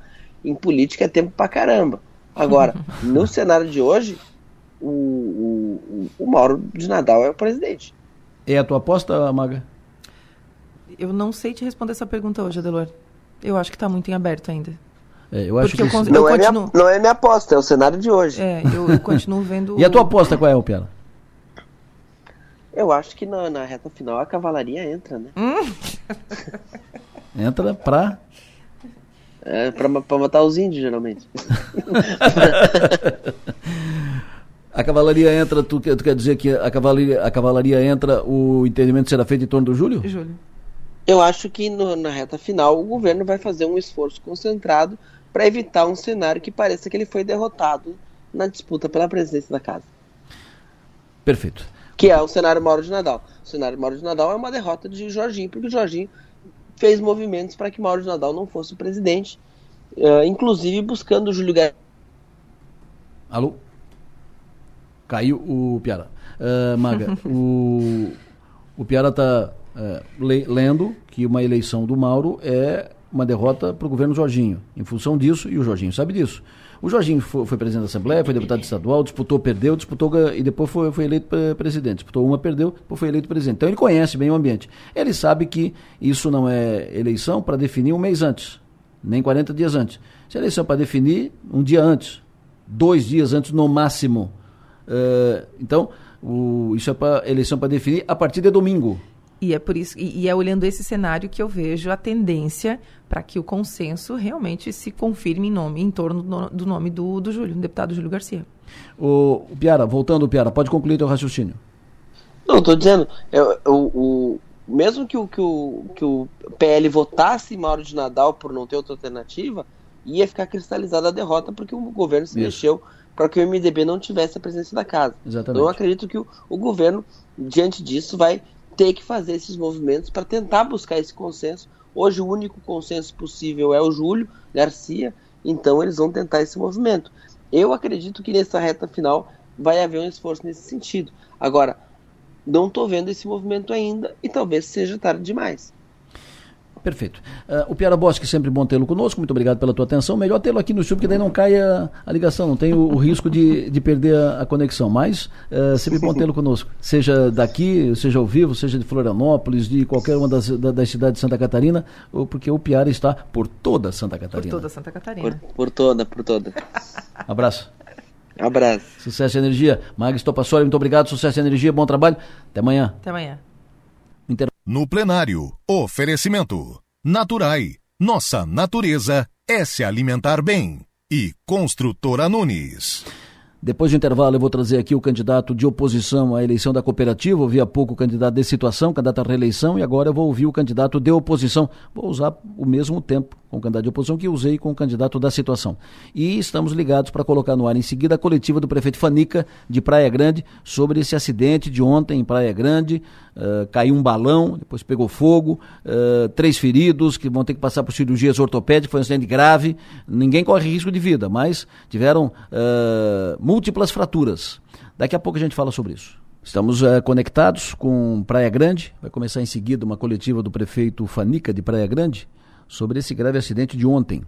Uma das marcas de Praia Grande, além dos cânions, além do, da explosão nas, nas opções de gastronomia, de hospedagem, de hotéis e tal, uh, em Praia Grande, hotéis, pousadas, principalmente muitas pousadas em, em, Praia Grande. Além disso, uma das marcas de, de Praia Grande hoje em dia são os, os balões, voo de balão. E ontem tivemos um acidente grave uh, em Praia Grande, a queda de um balão, três feridos os três feridos vão ter que passar por cirurgias ortopédicas, uh, sofreram múltiplas fraturas e o prefeito de Praia Grande vai dar uma entrevista, daqui a pouco, uma entrevista coletiva, nós vamos colocar no ar a entrevista do prefeito Fanica daqui a pouco aqui no programa. Agora vamos falar sobre eleição, eleição na cooperativa de Içara, eleição que acontece neste sábado. Nós ouvimos há pouco o prefeito o prefeito, não, o presidente da, da cooperativa, o DD, Reginaldo Jesus, candidato à reeleição. E agora eu trago o candidato da oposição, quero mostrar aqui para o Everaldo, a entrevista com o Dedê deu esse tempo, certo? Que será o mesmo tempo usado contigo. Everaldo, bom dia. Tranquilo, Lessa. Eu quero inicialmente agradecer a oportunidade o espaço e dizer que se me perguntassem, na, na melhor das hipóteses, se me perguntassem a, no passado não tão distante ou mesmo distante, que um dia eu fosse ser entrevistado por Adelor Lessa, eu sinceramente achava que isso não ia acontecer um dia. A, a tamanha história que tu tens e credibilidade no, né, no, no, jornalismo, no rádio, enfim, é um prazer e te Imagina. agradeço o, o espaço. Prazer é meu em te receber. Ontem conversei contigo por telefone e disse que uh, sair da sua atividade, colocar o nome, o rosto, como disse, a cara no poste para ser candidato, presidente da, da cooperativa ou candidato a prefeito, enfim, mas numa cooperativa tão importante quanto a Cooper Aliança, é um ato de coragem. Então, cumprimentos pela tua coragem em, em, em se expor e colocar o nome. Me diga, o que, que te move a ser candidato a presidente da, da cooperativa? Ser candidato, tentar ser presidente, para quê?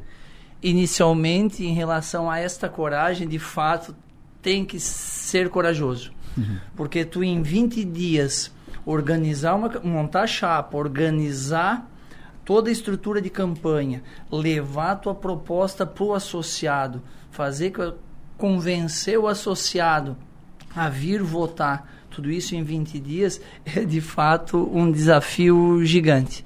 E, e, e já inicialmente eu, eu quero aqui já pegando um gancho né, nesse, nesse comentário, eu quero fazer um convidar o associado, convocar o associado para participar.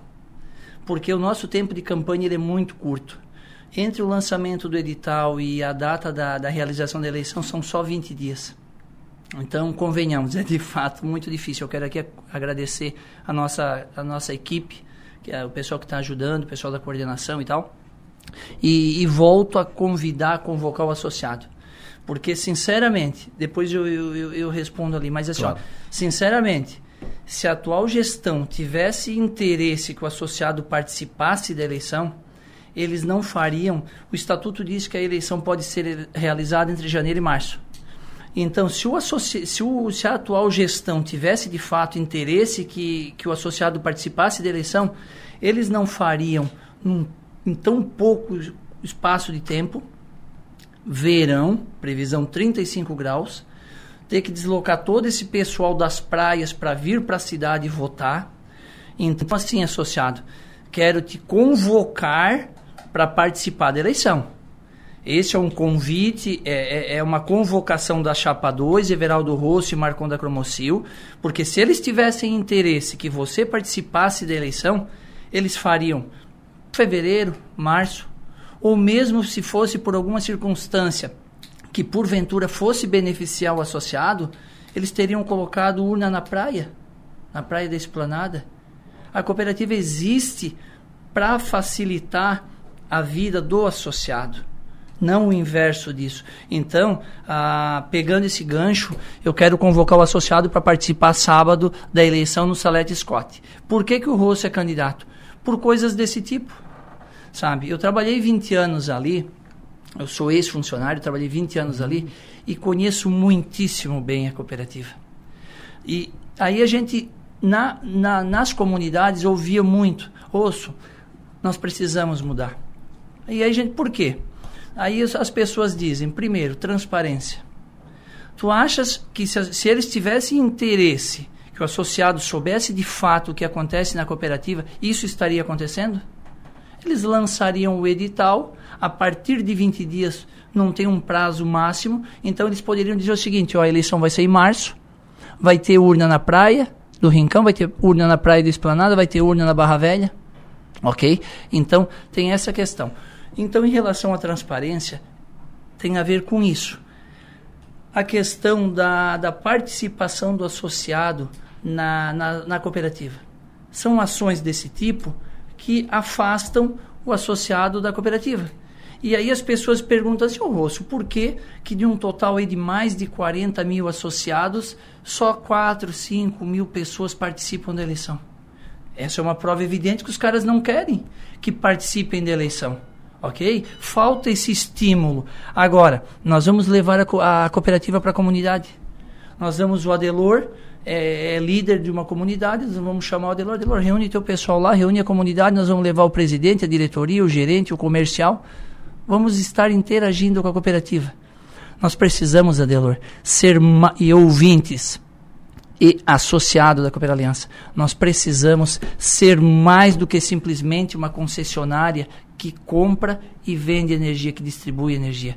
Nós temos que criar uma relação e o associado precisa entender que ele é a peça fundamental nesse processo. A cooperativa ela só existe por causa do associado. Então a gente vai tornar a cooperativa mais transparente e um, um dos modos é justamente levar a cooperativa para a comunidade, que aí tu começa a criar um canal de integração. Surgirão dúvidas, questionamentos, surgirão ah, sugestões. E aí, naturalmente, a gente, se der para implementar, a gente vai colocar em prática, se não der, vai dar um feedback, vai justificar, enfim, entendeu? Então, são essas, questão, essas questões. Outra questão, Adelor, é a questão social Hum. Além do comprar e vender energias, energia, nós temos condições com um faturamento aí de 157 milhões de reais que foi 2022. Nós temos condições, por exemplo, se tu tiveres uma empresa que presta serviço e tem a possibilidade de tu teres os associados da cooperativa mais de 40 mil associados na tua carteira de eventuais de, de clientes em potencial tenho convicção de que tu, como empresário, terias interesse em sentar conosco e dizer: vamos criar um convênio, uma parceria, vamos oferecer um desconto interessante, especial para o teu associado. Tu estarias naturalmente fazendo a tua parte comercial e nós estaríamos, como cooperativa, proporcionando melhor qualidade de vida para o nosso associado.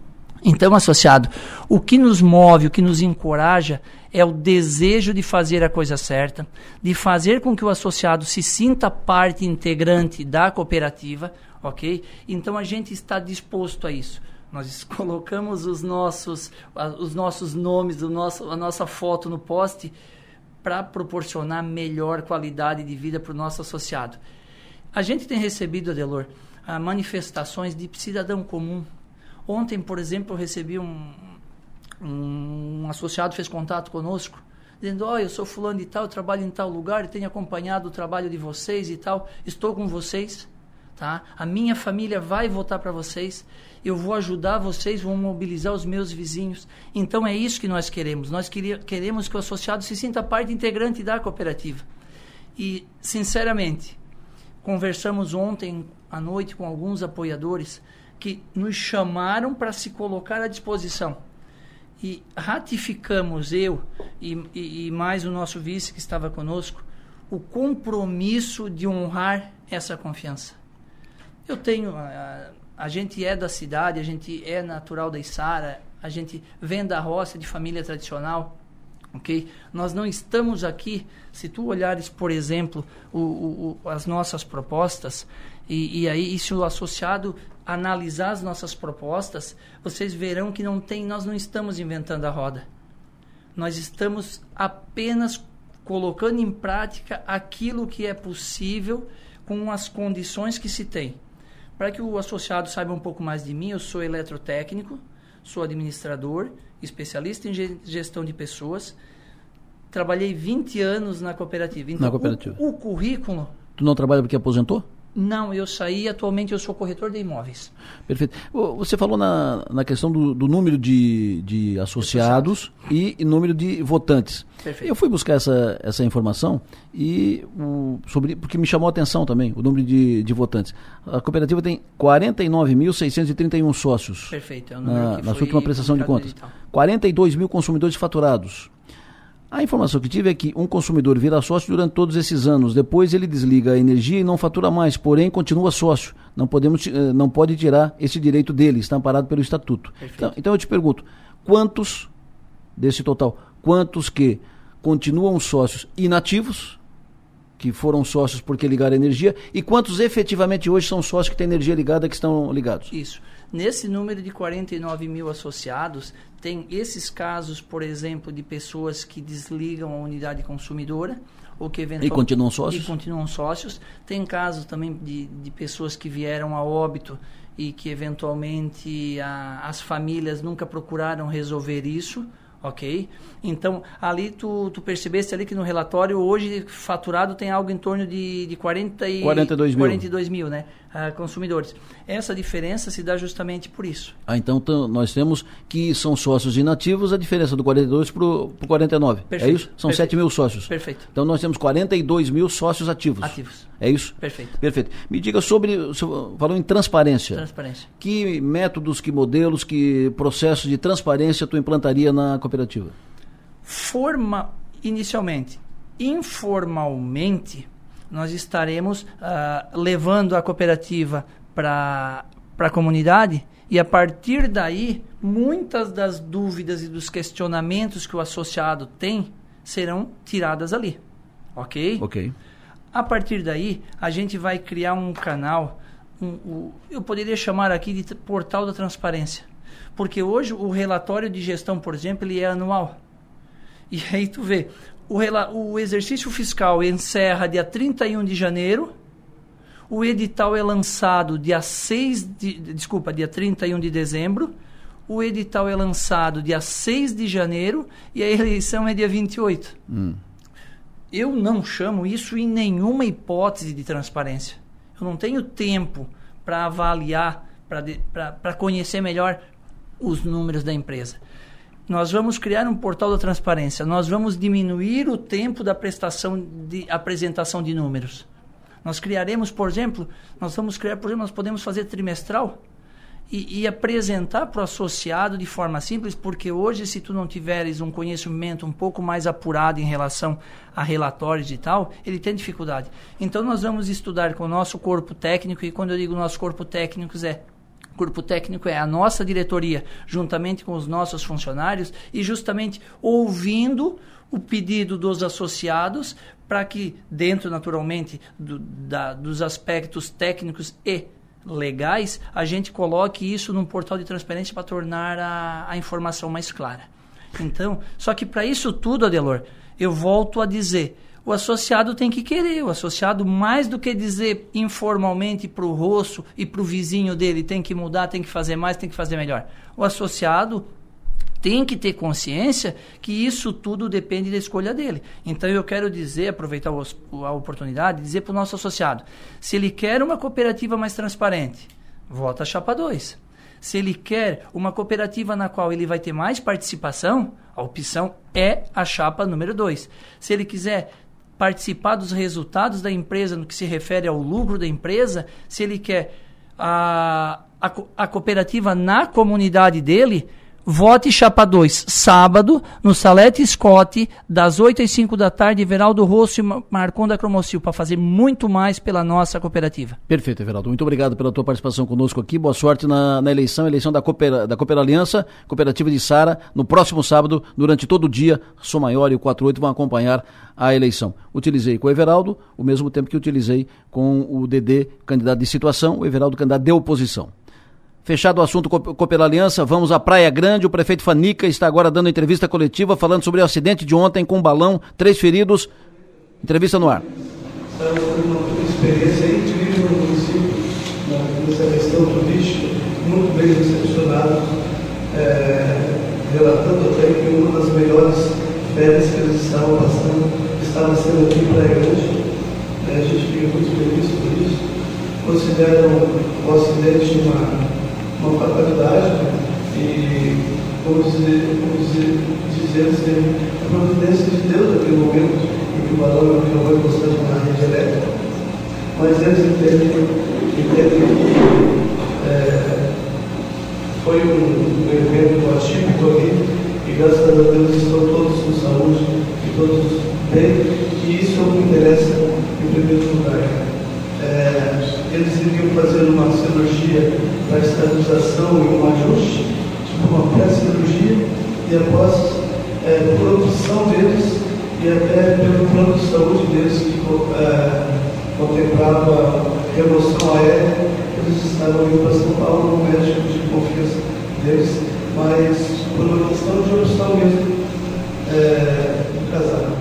Bom, a entrevista segue com o prefeito Fanica de Praia Grande. O áudio está muito ruim, né? Quase inaudível, né? Então nós vamos acompanhar aqui a entrevista. Depois o pessoal do 48 vem, pra, vem aqui no, no estúdio para me dizer quais os principais pontos trazidos pelo, pelo prefeito. E daqui a pouco a gente vai tentar também uma entrevista com o próprio prefeito Fanica. O prefeito Fanica está dando agora uma entrevista coletiva sobre o acidente de ontem, acidente com balão lá em Praia Grande. Intervalo agora, eu volto já. Hoje é quinta-feira. Primeira conversa do ano sobre carne picanhas e picanhas e carne isso, e carnes uruguaias e carnes e carnes britânicas e tudo. Paulinho no ar. Casa de Carnes Bistec apresenta cortes, dicas e segredos ao ponto do especialista, com Paulo Passos, da Rede Bistec de Supermercados. Alô, Paulinho. Opa, Delor, bom dia, Delor, bom dia aos ouvintes. Tudo certo? Bom estar de volta aí nas mais um ano aí de conversa de carne. É uma, uma, maravilha, né? Eu fico pensando nisso a semana inteira, vai chegar o, o, o dia de conversar com o Paulinho para gente, a gente falar de carne, ver as dicas do Paulinho, anotar as dicas do, do Paulinho aqui. Professor, qual é a tua, a tua dica de hoje? Primeiro, um ótimo ano para ti, que seja um ano maravilhoso, de muitas conquistas, de sucesso, realizações, teus planos sejam realizados uh, e muita carne, né? Muita carne, né? Descobrindo fornecedores novos, uh, carnes novas, uh, cortes diferentes, sempre trazendo novidades para cá. Obrigado, Adelô. Também que seja um ano bom para todos os nossos ouvintes, para todo o pessoal aí da Rádio Som Maior. E a gente estando junto e para mais um ano aí de trabalho já é uma uma grande conquista, né, Delor? Perfeito. Qual, qual é a tua dica de hoje, chefe? Então, Delor, é para a gente iniciar o ano, é, eu trouxe, escolhi falar hoje de cordeiro. É, a gente, o pessoal do Bistec fez uma importação de um hum. frigorífico novo, de um parceiro ali do Uruguai, de uma marca de cordeiro chamada La Parrilla. Né? Então, antes de falar um pouquinho mais sobre esse cordeiro, o que esse cordeiro do Uruguai tem de bom eu quero até comentar aqui e explicar qual é a diferença entre um cordeiro e uma ovelha, um carneiro, né? Qual é a hum. diferença? Hum. É, o mesmo, é a mesma espécie, é o mesmo produto. A grosso modo, o carneiro, o, o, o cordeiro seria o filhote que vai até um ano de idade. Isso se enquadra como cordeiro.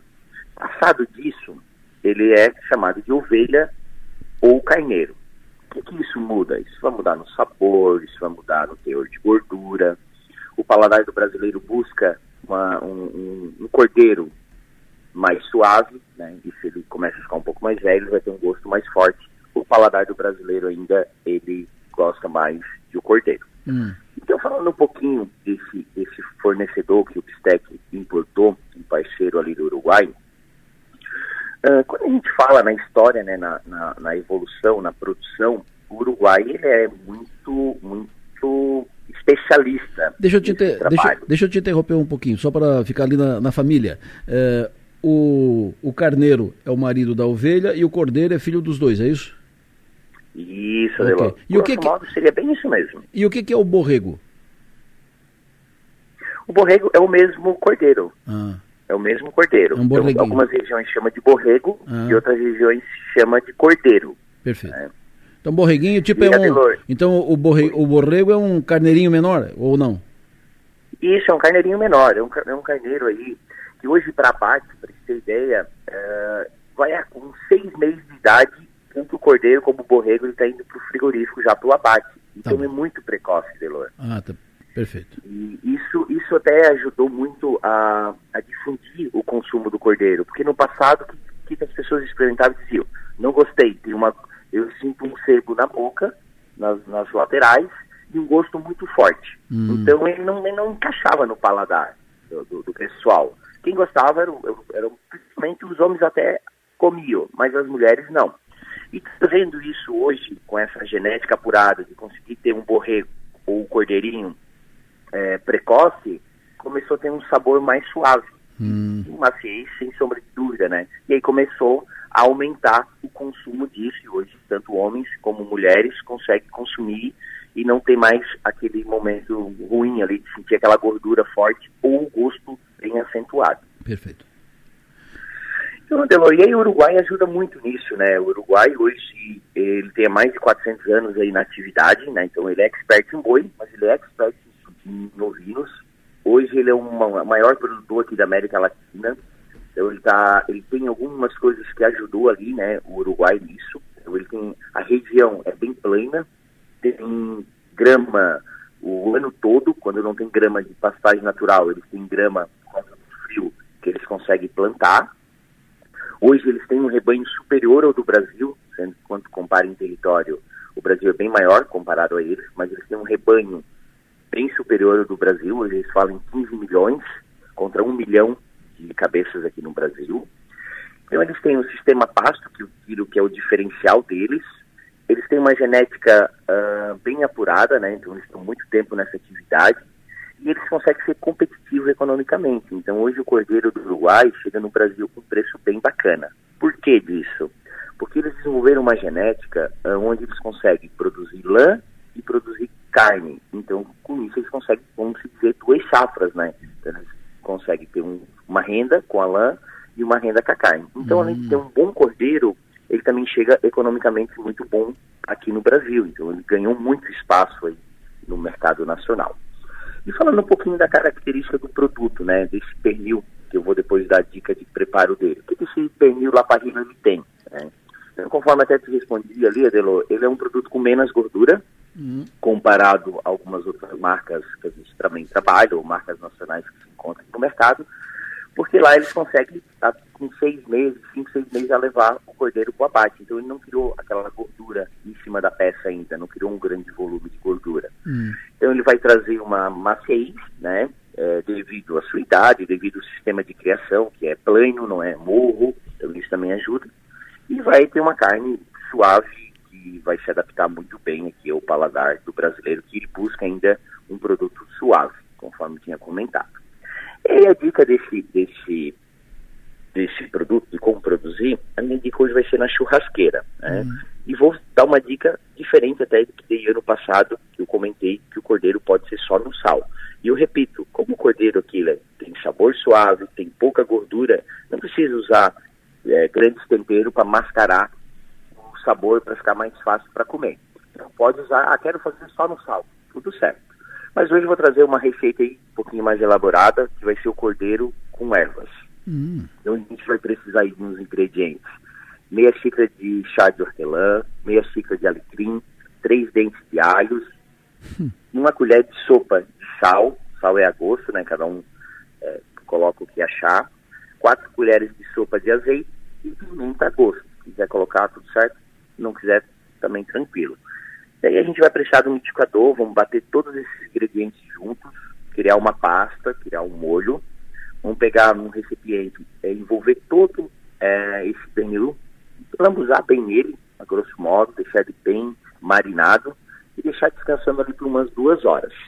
Depois vamos levar ele para a churrasqueira com fogo médio, importante ter um fogo médio e um papel alumínio para proteger ele. A gente vai usar duas horas esse pernil no papel alumínio. Duas horas. O papel alumínio vai ajudar a cozinhar, vai tirar ele dos ossos, vai deixar a carne bem, com as fibras bem rachada.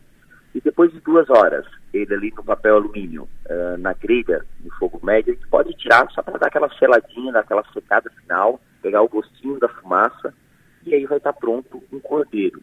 Lembrando, esse cordeiro aqui vai trazer maciez, suculência e um sabor bem agradável. Tá? Então essas ervas vai ajudar a trazer um saborzinho, um aroma diferente. Por isso que eu trouxe essa opção hoje de um pernil marinado aí nas ervas. Mara, Adelo, essa foi a dica da Casa de Carnes, do Bistec, para a gente iniciar o ano. Um produto nobre, um produto legal.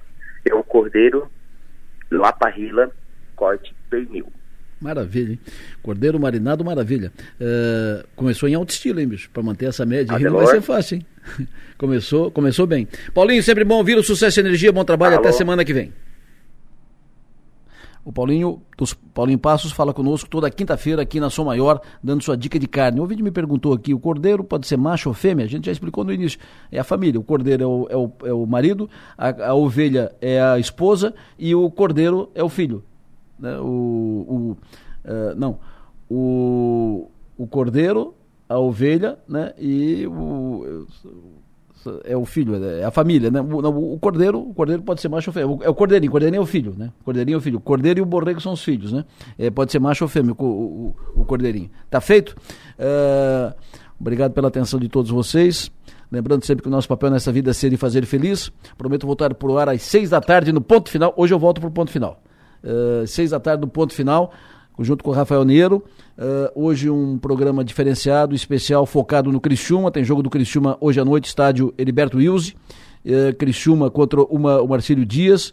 E, uh, inclusive, os nossos ouvintes todos e torcedores do Criciúma podem participar do Bolão do Bistec. Estão convidados a participar do Bolão do Bistec. Está lá disponível no 48. Deixe aqui seu palpite para o jogo do Criciúma. Está bem lá no, em cima na página do 48, bolão mais bolão do bolão do Bistec. Para participar do Bolão do Bistec, você acessa lá o 48, lá em cima da página, deixa aqui o seu palpite para o jogo, você participa e depois no final o, o, ganhador, quem a, acertar o sorteio, acertar o, o, resultado do jogo, e se tiver mais de um, de um acertador do, do resultado, será feito um sorteio, pra, um sorteio ao, ao, uh, digital, será feito o sorteio e o vencedor ganhará uma picanha, carnes britânicas do Bistec. Então, sucesso e energia, bom trabalho, bom sorte, boa sorte pro Tigre e até amanhã. É o Carneiro, né? Eu estou aqui, eu estou falando aqui, eu estou pensando, faltou o pai. É o Carneiro, é o Carneiro, marido da ovelha, e o Cordeiro, filho dos dois. Entendeu? Essa é a família. E o Cordeiro pode ser o Cordeirinho e a Cordeirinha. Entendeu? Fechou? É isso mesmo, respondendo agora o ouvinte. Fiquei aqui matutando, matutando, cozinhando. Escapou o seu carneiro. Carneiro, ovelha, paz do cordeiro. Fechou? Olha só que, que barbaridade. Começamos o programa falando de de IPTU, nós falamos aqui de mercado financeiro, nós falamos do jogo, nós falamos da eleição da cooperativa, nós falamos de política, nós falamos aqui de. Uh, de tudo, falamos do, do, do, acidente em Praia Grande, uh, nós falamos de beat tênis, nós, nós falamos de tudo. E fechamos falando de carne, falando de cordeiro, da família, da família Cordeiro. Eita, nós, embora, chegou. Enio Bis vem agora para apresentar o Conexão Sul. Bom dia!